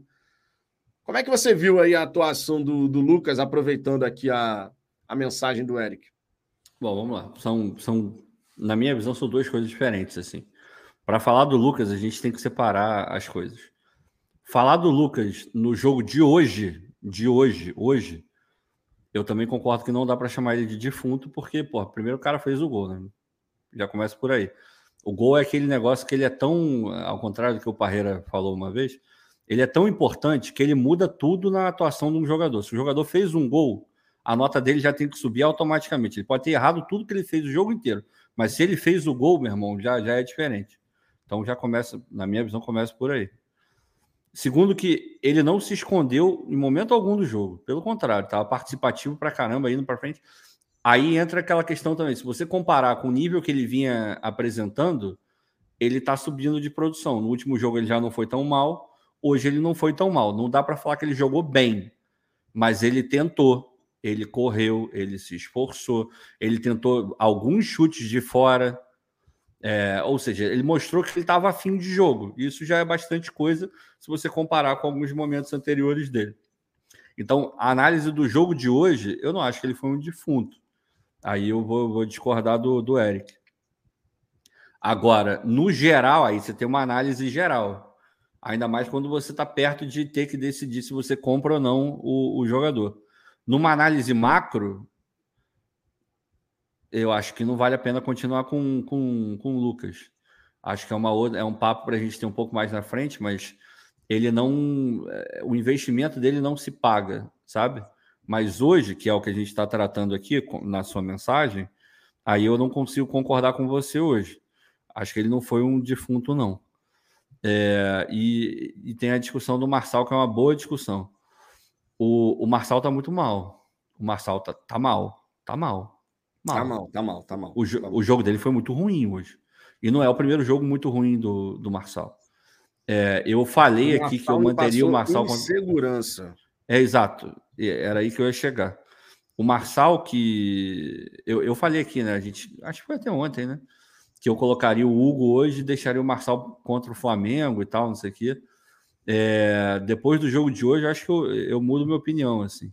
Eu acho que hoje o Marçal perto do que o Hugo está apresentando, eu acho que hoje o Marçal é banco do, do Hugo, cara. O nível foi, foi baixo. Agora, a gente tem que dar um desconto, que é um desconto importantíssimo. Na verdade, dois, né? O Marçal já foi muito importante para esse time, ele é muito importante, cara, ele é capitão do time, então isso tem um peso, inegavelmente. E ele tá voltando de lesão. Isso sempre pega também. A gente tem que dar um desconto pro cara que ele tá voltando de lesão, até recuperar o ritmo, até recuperar o, o tempo de bola, a, é, enfim. É, isso leva ali um, um, tempo de adaptação e ele pode estar dentro desse tempo hoje, por isso ter feito uma partida tão, tão abaixo. E lembrando também do contexto, onde todo mundo jogou muito mal, não teve ninguém que jogou muito bem. Talvez você salve o gatito, vai. De resto, todo mundo foi uma merda. E ele foi uma merda junto. Então é, é complicado, mas eu passei a achar menos absurdo ainda o Hugo virar titular nesse momento. É, e isso justamente porque o Marçal ainda não alcançou o nível que a gente espera dele. E aí você pode. vai comparando, né? Você vai comparando é. o que, que o Hugo está entregando, o que, que o Marçal, quando joga, está entregando. É, o Marçal tem toda uma questão da experiência, da liderança, de ser o capitão, mas o Hugo está começando a realmente a mostrar que pode incomodar e pode vir a assumir é o momento, né, Vitor? Né? É o momento, assim, de novo, Exato. eu continuo, eu continuo achando, e, e, assim, eu acho que nem cabe muita discussão nisso. O Marçal é mais jogador do que o Hugo. É óbvio que o Marçal é mais jogador do que o Hugo. Porra, o Hugo tá começando, é um jovem, o Marçal já é experiente, rodado, Champions League, Premier League, times da Europa, blá, blá, blá. o Marçal é mais jogador do que o Hugo. Agora, o momento atual, e por todo esse contexto de lesão, volta de lesão, mesmo quando ele não estava lesionado e estava com ritmo de jogo ainda, se ele estava jogando abaixo do que ele já jogou, de repente você pode considerar o Hugo titular em algum momento. O Hugo está se credenciando para que essa discussão pelo menos aconteça. Há pouquíssimo tempo atrás isso não era nem cogitado. Hoje, por, por conta da baixa do, do Marçal e da subida do, do Hugo, isso pode ser conversado. Não tem problema nenhum, eu não acho nenhum absurdo. Mas repito, o Marçal é mais jogador do que o Hugo, e isso é inquestionável. Agora, o que, que vale no futebol? É o momento. É, você pode enxergar que, ah, não, tem que continuar o Marçal porque, porra, você não quer que ele volte para o ritmo dele, ele só vai voltar se ele jogar. E você está com, completamente coberto de razão se você falar isso. Então é uma, é uma questão ali de. É um trade-off, né? Que a gente chama. O que, que vale mais a pena? É privilegiar o momento do Hugo que está em ascensão ou tentar recuperar o Marçal porque o Marçal é mais jogador do que o Hugo? É uma questão de decidir o que, que você quer, qual é a tua prioridade não acho nenhum absurdo você ir para um lado nem para o outro. Hoje, hoje, a minha balança começou a pender um pouco mais para o Hugo ser o titular. Porque o que eu vi hoje foi ruim. O Marçal foi muito mal. Né? Exato. José Neto, amigo, nosso time está jogando muito, mas não deu hoje. É, na verdade, na é. Sul-Americana a gente foi empurrando com a barriga o e a gente inteiro. tinha dito aqui contra o Defensa e Justiça. Se fizer a mesma coisa que fez até aqui, corre não um é seríssimo risco de rodar, não vai ser suficiente. Acabou que não foi suficiente. E tava na cara para todo mundo, cara. É porque a gente fica sempre naquela esperança, e a minha esperança era essa, tá? Muita coisa. Ah, beleza, passou pelo patronato. Ok. Beleza, passou pelo Guarani. Ok. Bom, quartas de final agora é a Vera, né?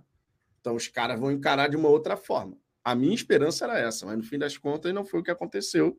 Não. Eu acredito que a gente tinha sim possibilidade de ganhar as duas taças.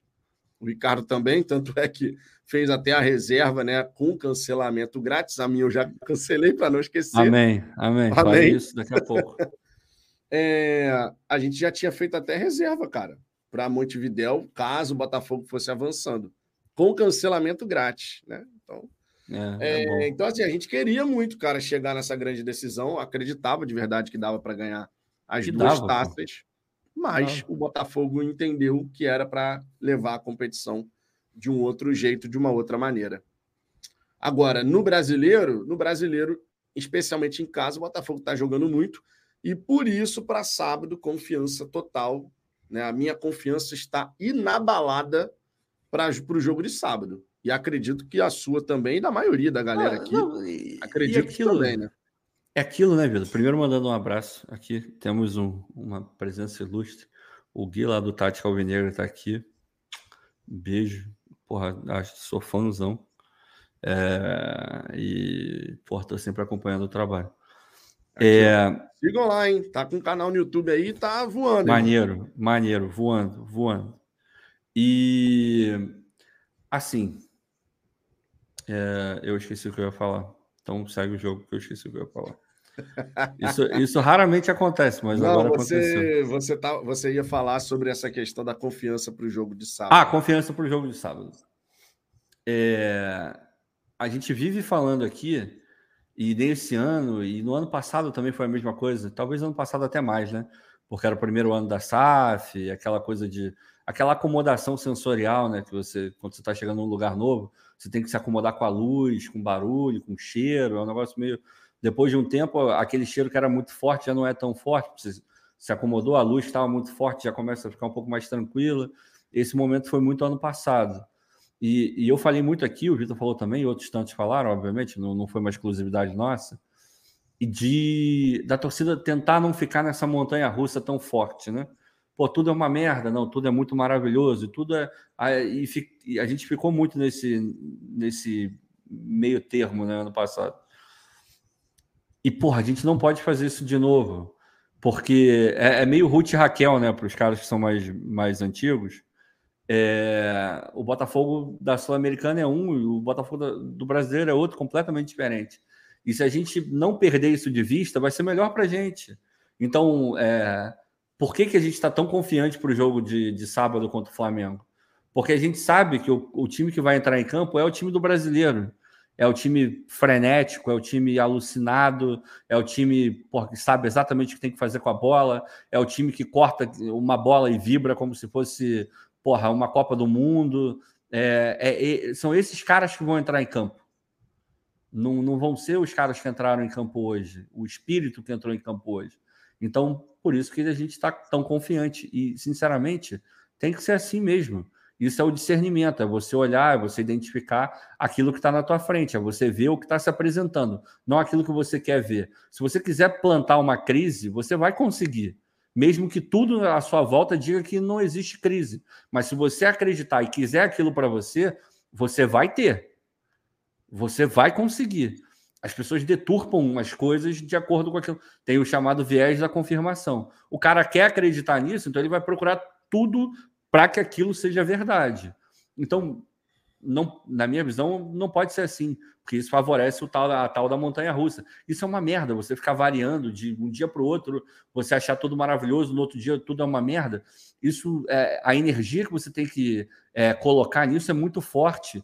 Então, por que não focar a tua energia numa coisa que é, é positiva e mais embasada na realidade? A realidade é sul-americana é uma coisa e brasileira é outra completamente diferente. Se o brasileiro fosse disputado com o espírito da Sul-Americana, a gente estava lutando para não cair. Aí você olha para a tabela, que é a realidade, não tem como você refutar a, a tabela do Campeonato Brasileiro. Você olha para o Brasil, a gente está 11 pontos na frente, ou seja, não é o mesmo time. Mesmo que você queira que seja o mesmo time, não é o mesmo time. Então a gente tem que agir de acordo com isso, né? Pelo amor de Deus. Exatamente. O Gilson Velesse Laje usou contra o Santos três volantes. Marçal não dá. Contra o Santos, eu não me recordo exatamente. Foi aquele meio-campo que a gente já tinha dito, né? Que era o. O que? O meio-campo do Santos? É o jogo contra o Santos que a gente falou até pra caramba, que esse trio meio-campo. Foi, foi, a mesma coisa. Foi a mesma foi... coisa de hoje, né?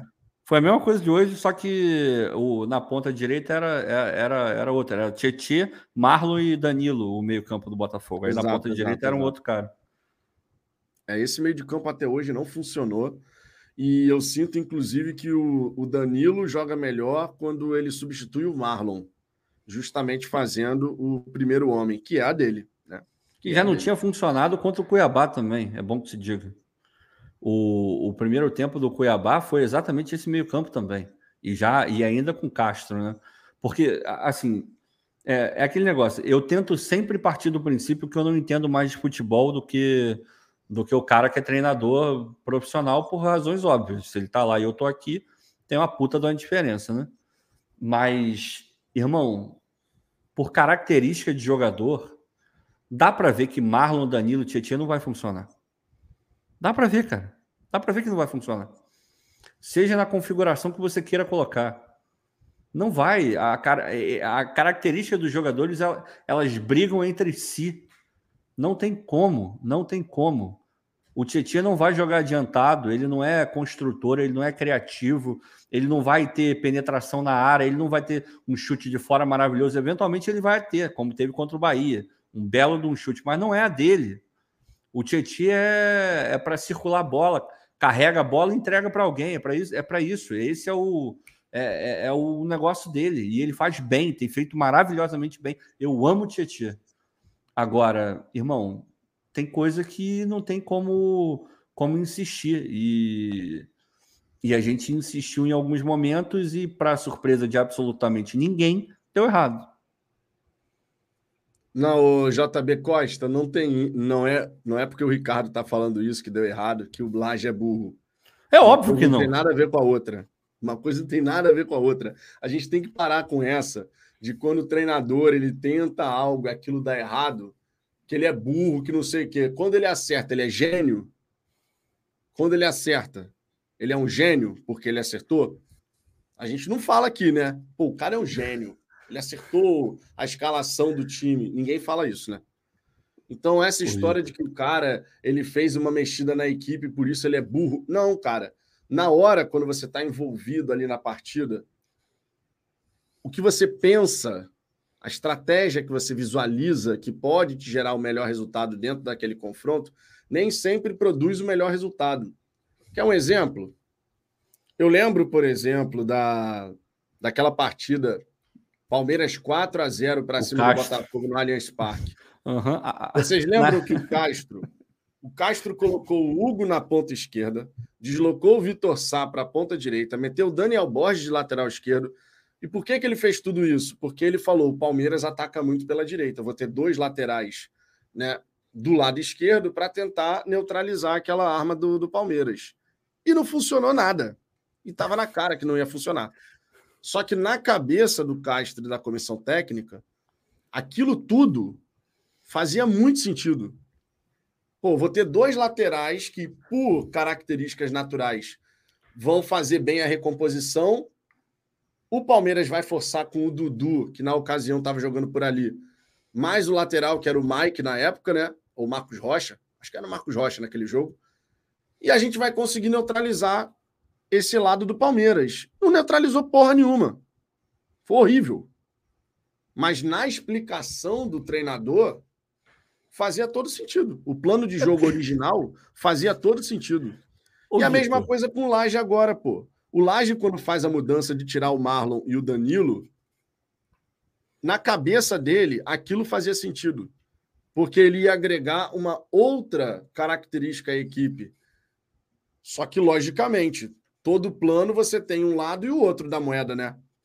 Ok, eu vou tirar dois jogadores ali, dois primeiros volantes né, da equipe, Vou colocar o Gabriel para iniciar a construção, ok, mas é notório que você vai perder pegada de marcação. E o Defensa e Justiça soube se aproveitar disso. Cara, a gente às vezes perde a noção do que. Da, de se conectar com, com a realidade, né?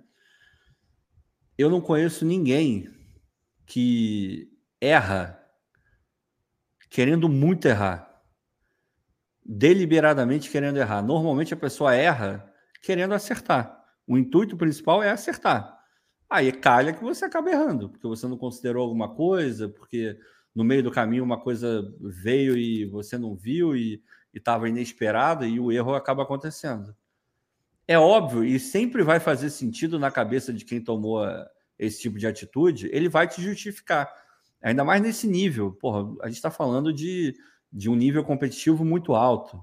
O Laje, qualquer que seja a, a ação dele em campo, ele vai ter uma justificativa para aquilo e dentro da cabeça dele fazia total sentido. Senão ele não teria feito.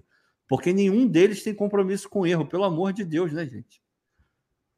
E de novo, de novo, até o melhor profissional da vida vai errar algum dia. O cara vai analisar mal o cenário. Ninguém acerta 100% das vezes. Pode ser que calhe de um, de um dia, ele pode errar num, num Botafogo e Bragantino que não vale a porra nenhuma. e ele pode errar na final da Sul-Americana. Na final da, do Brasileiro. Pô, você pega o da Tite. Da Libertadores. Pois é. Chega numa final de Libertadores, fez um campeonato e, erra. e no final o cara faz a cagada completa. Ué, e aí, aí, aí, você pega, aí você, vamos lá, vamos, vamos, vamos, vamos debater isso, isso é maneiro. Você pega o Tite. Os números do Tite são maravilhosos, são ótimos. Porra, na eliminatória o Brasil passeava, filho, em qualquer uma. Ganhava dando dois tapas na cara de qualquer um. Qualquer um. Mas, mas muita coisa. Aí chega na Copa América, no Maracanã, perde de 1 a 0 para Argentina. Naquele dia ele foi mal, porra. Não foi bem, o time dele foi uma merda, ele não mexeu bem. Na Copa do Mundo, ele chega no, no, no Brasil e, e, Bélgica e vai mal. Coloca o Marcelo, que não estava jogando, o Felipe Luiz, um milhão de vezes melhor do que ele naquele momento, ele escala o Marcelo. Aí você vai ver os gols, tem uma, tem uma jogada que é em cima do Marcelo, porra. Foi mal, porra. Aí tu vai falar que o cara é uma merda? Não. O que o trabalho dele foi horroroso? Não. Até aquele momento foi um bom trabalho. Um excelente trabalho do Tite. Todo mundo achou que o Brasil poderia ganhar as duas Copas do Mundo. Mas chegou ali e fez merda. Fazer o quê? Tem dia. É, às vezes o cara dá um azar de fazer uma merda quando não pode. E às vezes ele faz aquela cagadinha quando, quando, tá, quando tá tranquilo e, e passa batido e ninguém reclama. E às vezes a diferença entre você ser genial e você ser uma merda é uma bola que bate na trave e vai para fora e uma bola que bate na trave e entra. Só que as pessoas querem pegar só o resultado, entendeu? As pessoas não pegam o processo. Então, ah, deu errado hoje, ele é burro. Mas de repente ele poderia ter mexido e o Segovinha poderia ter metido dois. Aí tu ia falar que ele é burro? Não, ele teria feito a mesma substituição com a mesma intenção que ele pensou quando fez. Só que ao contrário da bola que bateu na trave e não entrou, essa bola poderia ter batido e entrado. A gente não pode pautar as coisas só pelo resultado. O resultado é extremamente importante, porque ele te faz andar para frente ou para trás, ou ficar na mesma em alguns momentos. Mas ele não pode ser nunca o único fator de análise. Porque senão, meu irmão, tu vai errar muitas vezes. Muitas vezes. Quantos jogos você já viu de time jogando mal? Por o Corinthians. O Corinthians jogou mal pra cacete. O Corinthians merecia ter sido eliminado pelo Estudiante 30 vezes. O Estudiante foi muito melhor que o Corinthians. Quem é que vai, quem é que passou para semifinal? Futebol, meu irmão. Futebol é foda. Não, e vale destacar aqui a mensagem do, do Creusio Eterno. Já sei o nome do homem. Mas é segredo, é segredo. Só pode falar em off. Só pode falar em off. Eu, eu, eu não sei tudo. Ainda. Hã? Eu não sei o nome dele ainda. Vou te, vou te falar em off. Vou te falar em ah. off. Segovinha é, Ele tem cara de Osvaldo. É Osvaldo o nome dele. Tenho certeza. Osvaldo de Oliveira. Osvaldo. É, ó, de Oliveira. Grande Falar nisso, tu viu o, o, a, como é que é? Os procedimentos estéticos do Oswaldo Oliveira? Meu Deus Cara, do céu. Quando ele, errou a mão. Eu já vi errou alguns. A mão. Eu já vi alguns. Errou a mão. Eu já vi, eu lembro do, também do Estélio Garcia, né? Ficou maravilhoso. Não, mas do, do Oswaldo ficou. O do Stênio eu achei que ficou bonito, assim, para a idade dele tá bom. Mas, é, e cada um faz o que quer, foda-se, não tem nada com isso. Mas o do, o do Oswaldo eu tomei um susto quando eu vi, cara. Eu tomei um susto. Confesso. Ficou estranho. Mas, enfim, isso é outra parada. É, deixa eu ver aqui o Durcrésio dizendo: ó, o Segovinha errou tudo. Mas quem tudo, não queria tudo. ele em campo? Pois é, quem não queria o Segovinha, né? Quem não pensou nessa. Quem não pensou nessa substituição? Vamos falar a verdade, quem não pensou nessa substituição? Bota quem na ponta direita? Bota Segovinha na ponta direita. Mas errou tudo, cara. Podia errou ter tudo. pensado, podia ter pensado no, no Hernandes, o Hernandes podia ter entrado errado tudo, o Júnior Santos podia ter entrado errado tudo. Gente, tem nem todo erro é, você vai ter uma justificativa clara e isso vai ser fruto de uma má intenção de alguém. Às vezes o cara errou porque é isso aí, mano. É uma merda. A gente continua puto, de novo o ficar puto é do jogo e é altamente justificado, visto que a gente tinha potencial, mesmo nas nossas condições atuais, de passar pelo defensa e justiça. A gente não passou porque a gente não levou a competição da maneira como a gente poderia ter levado, mas porque tem um objetivo muito maior e que, dentro do nosso contexto, isso se justifica. Ano que vem, de repente, a gente pode estar falando uma coisa diferente. Daqui a dois, três anos, de repente pode ser muito diferente. Mas hoje, hoje, para mim, é passível de ficar puto hoje e amanhã já virar chave. Para mim, não tem outro, outra, outro lugar para você correr. A partir de amanhã, meu irmão, volta o apoio incondicional. É, se o Laje precisar que eu leve o cafezinho para ele tomar, para ele ter uma boa ideia, eu vou, vou fazer o cafezinho e vou levar para ele. É isso. Foda-se, eu vou esquecer que hoje ele foi uma merda. E amanhã já virou meu treinador do peito e é com ele que eu vou até o final. Esse é o eu contexto que a gente assim vive também. hoje. Eu penso assim também. José Neto, irmãos, nosso time é fera, mas foi um aprendizado para a Libertadores. Foi um aprendizado para essa própria temporada ainda, José. Essa própria temporada. Por exemplo, a gente já tinha falado isso aqui em outros momentos, mas agora, agora não tem nem, meu irmão, não tem margem nenhuma para você repetir, por exemplo, é, essas declarações. É, não, a gente entrou meio mole na partida, a gente estava meio desconcentrado. Não tem justificativa para você ouvir esse tipo de declaração em qualquer que seja o jogo do Campeonato Brasileiro. Enquanto a gente não confirmar disso. o título matematicamente, não tem espaço para esse tipo de situação. Não tem. Ele, e eles sabem disso. São, cara, são 17 jogos que faltam agora para a gente. Olha o peso disso. E eles lá dentro sabem disso, embora é, não tenham sido eles que colocaram esse peso em tudo que a gente vive, porque isso tudo é fruto de, de várias administrações tenebrosas que a gente teve ao longo desse tempo todo. Mas a gente tem 17 jogos para resolver essa mágoa que a gente tem e a gente está carregando há 28 anos de não conquistar nada relevante. São 17 jogos para você resolver 28 anos. São 17 jogos para quem sabe a gente virar uma chave de forma definitiva no Botafogo e botar o Botafogo num rumo completamente diferente. Porque pode acontecer isso. Pode acontecer do ano que vem o Botafogo ser uma merda e não conseguir arrumar nada? Pode, porque futebol é assim, a gente já viu. E no Brasil isso é até relativamente comum. Um time faz uma puta de uma temporada num, num ano e no ano seguinte é uma merda. Então pode acontecer. É o provável, não, porque o Botafogo está se estruturando para que isso não aconteça. Mas imaginem vocês que esse título de 2023 pode significar a mudança de chave definitiva do Botafogo. E a gente passar a ser o, o postulante sempre a brigar com Palmeiras, Flamengo. É, não digo nem Atlético Mineiro, porque eu não sei como é que vai ficar o Atlético Mineiro do jeito que está. Mas até nesses dois últimos anos o Atlético estava brigando. Então a gente pode se colocar nesse nível, sabe? Mas depende da gente fazer o que a gente precisa fazer esse ano. E para que isso aconteça, a gente tem que estar tá com a cabeça fria e ajudar esses caras. O momento agora, meu irmão, é de ajudar esses malucos. A gente tem que trazer esse título para casa, não interessa como. Isso tem que ser uma realidade, isso vai ser uma realidade, porque isso pode mudar as nossas vidas, Exato. enquanto torcedores de futebol do Botafogo. A gente tem que ter essa noção sempre. Então, antes de pensar de começar a desancar o treinador por causa da, da Sul-Americana, meu irmão, engole a tua raiva, engole o que você tá puto, que é exatamente o que eu tô fazendo, e vamos apoiar esses caras, porque é uma oportunidade única na vida que a gente está tendo. Isso pode mudar tudo. Tudo. Exatamente.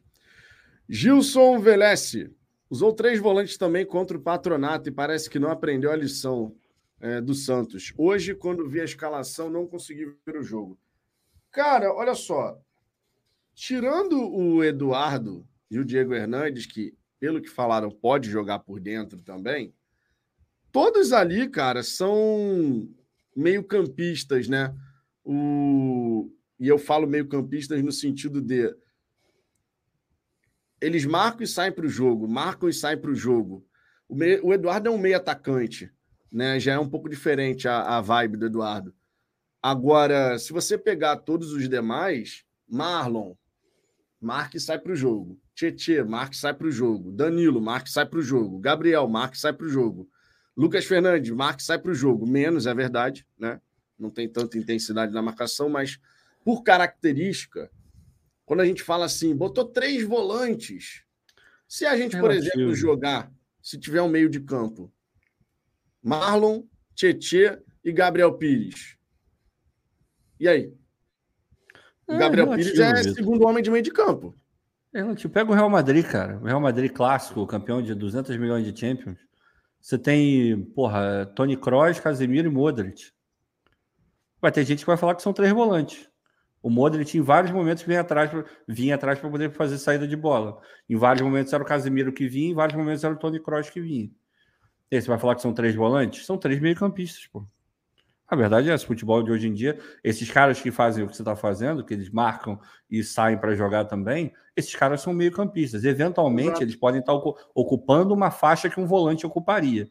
Mas não dá para falar, é um volante. O, o Casemiro talvez seja o que mais se aproxima disso nesse meio-campo do, do, Real Madrid clássico que eu falei. Mas quantas vezes vocês viram o Casemiro lá na frente, chegando dentro da área e, porra, e jogando como suposto primeiro volante do Real Madrid?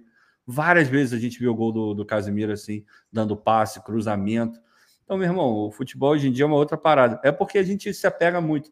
A gente ainda tem muito esse conceito de volante ser um cara defensivo, que só desarma, que só marca, que não tem qualidade, que não vai para o jogo. Mas o futebol é o já de deixou de ser isso há muito tempo. É, já, já foi, já. Esse bonde já passou, meu irmão. Não, tanto é que a gente costuma falar em primeiro, segundo e terceiro homem de meio de campo. Pois é, né? exatamente. Então, assim, são meio-campistas que têm qualidade para marcar e também jogar, né? Isso é um ponto importante.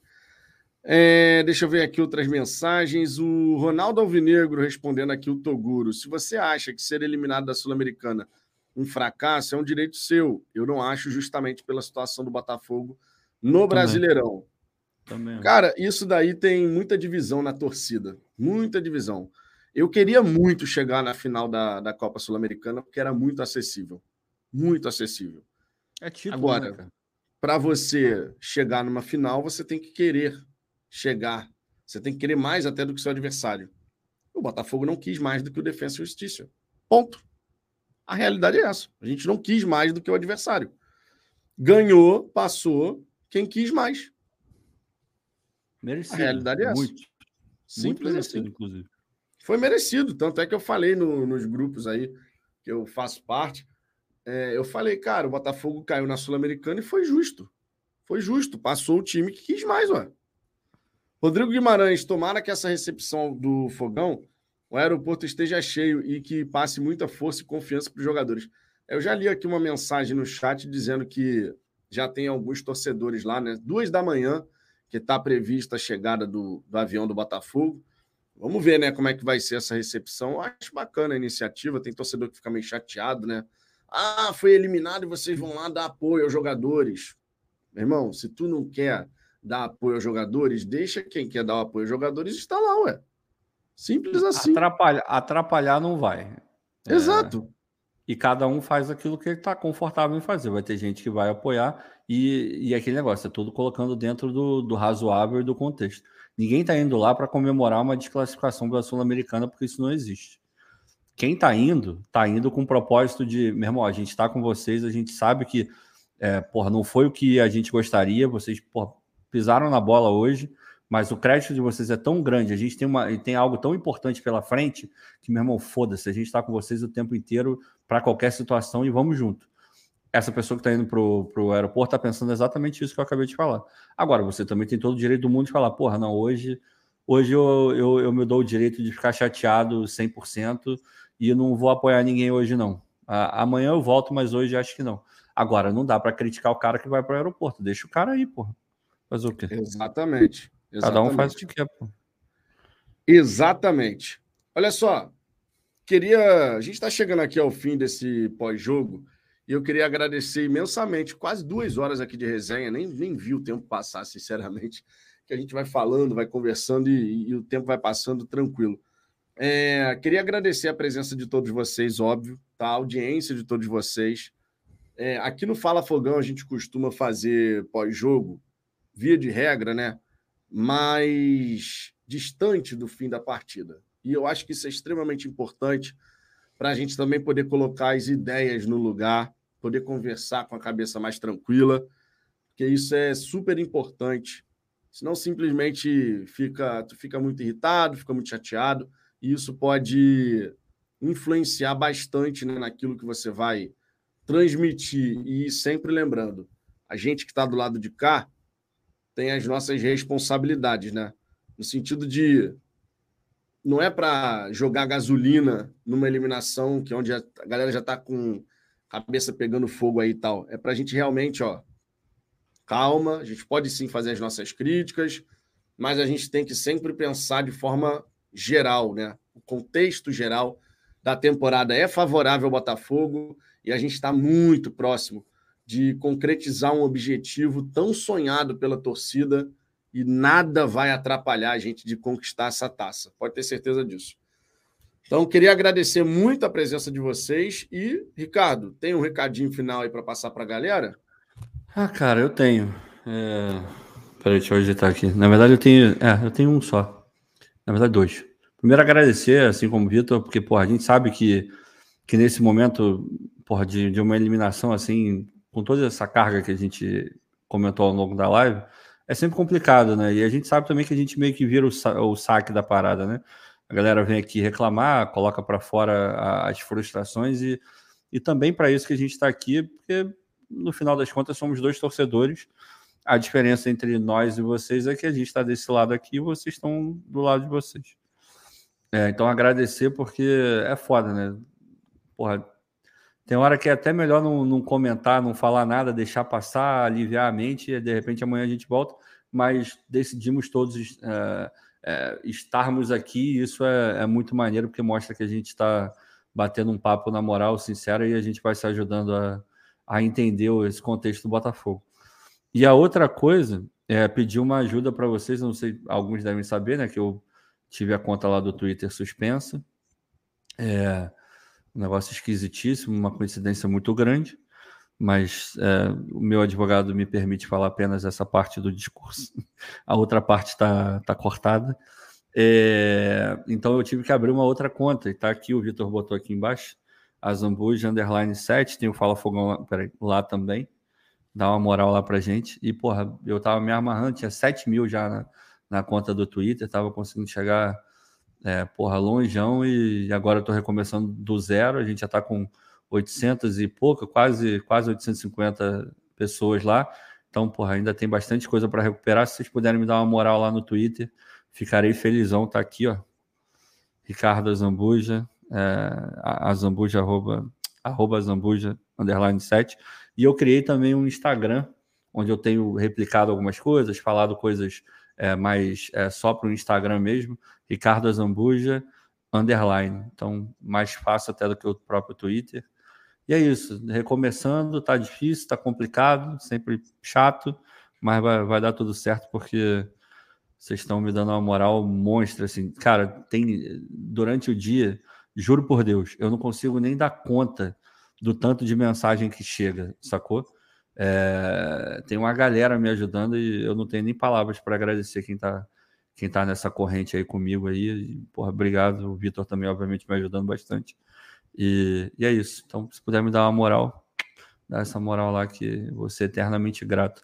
E a gente vai botar esse mais esse episódio no Spotify, assim como todos, a maioria deles, né? Não todos, mas é, normalmente quando tem duas resenhas no dia, normalmente eu coloco só a segunda, porque o, o conteúdo da primeira caduca muito rápido para a segunda, então meio que as pessoas não escutam, né? Porque já sabem que vai ter uma outra resenha.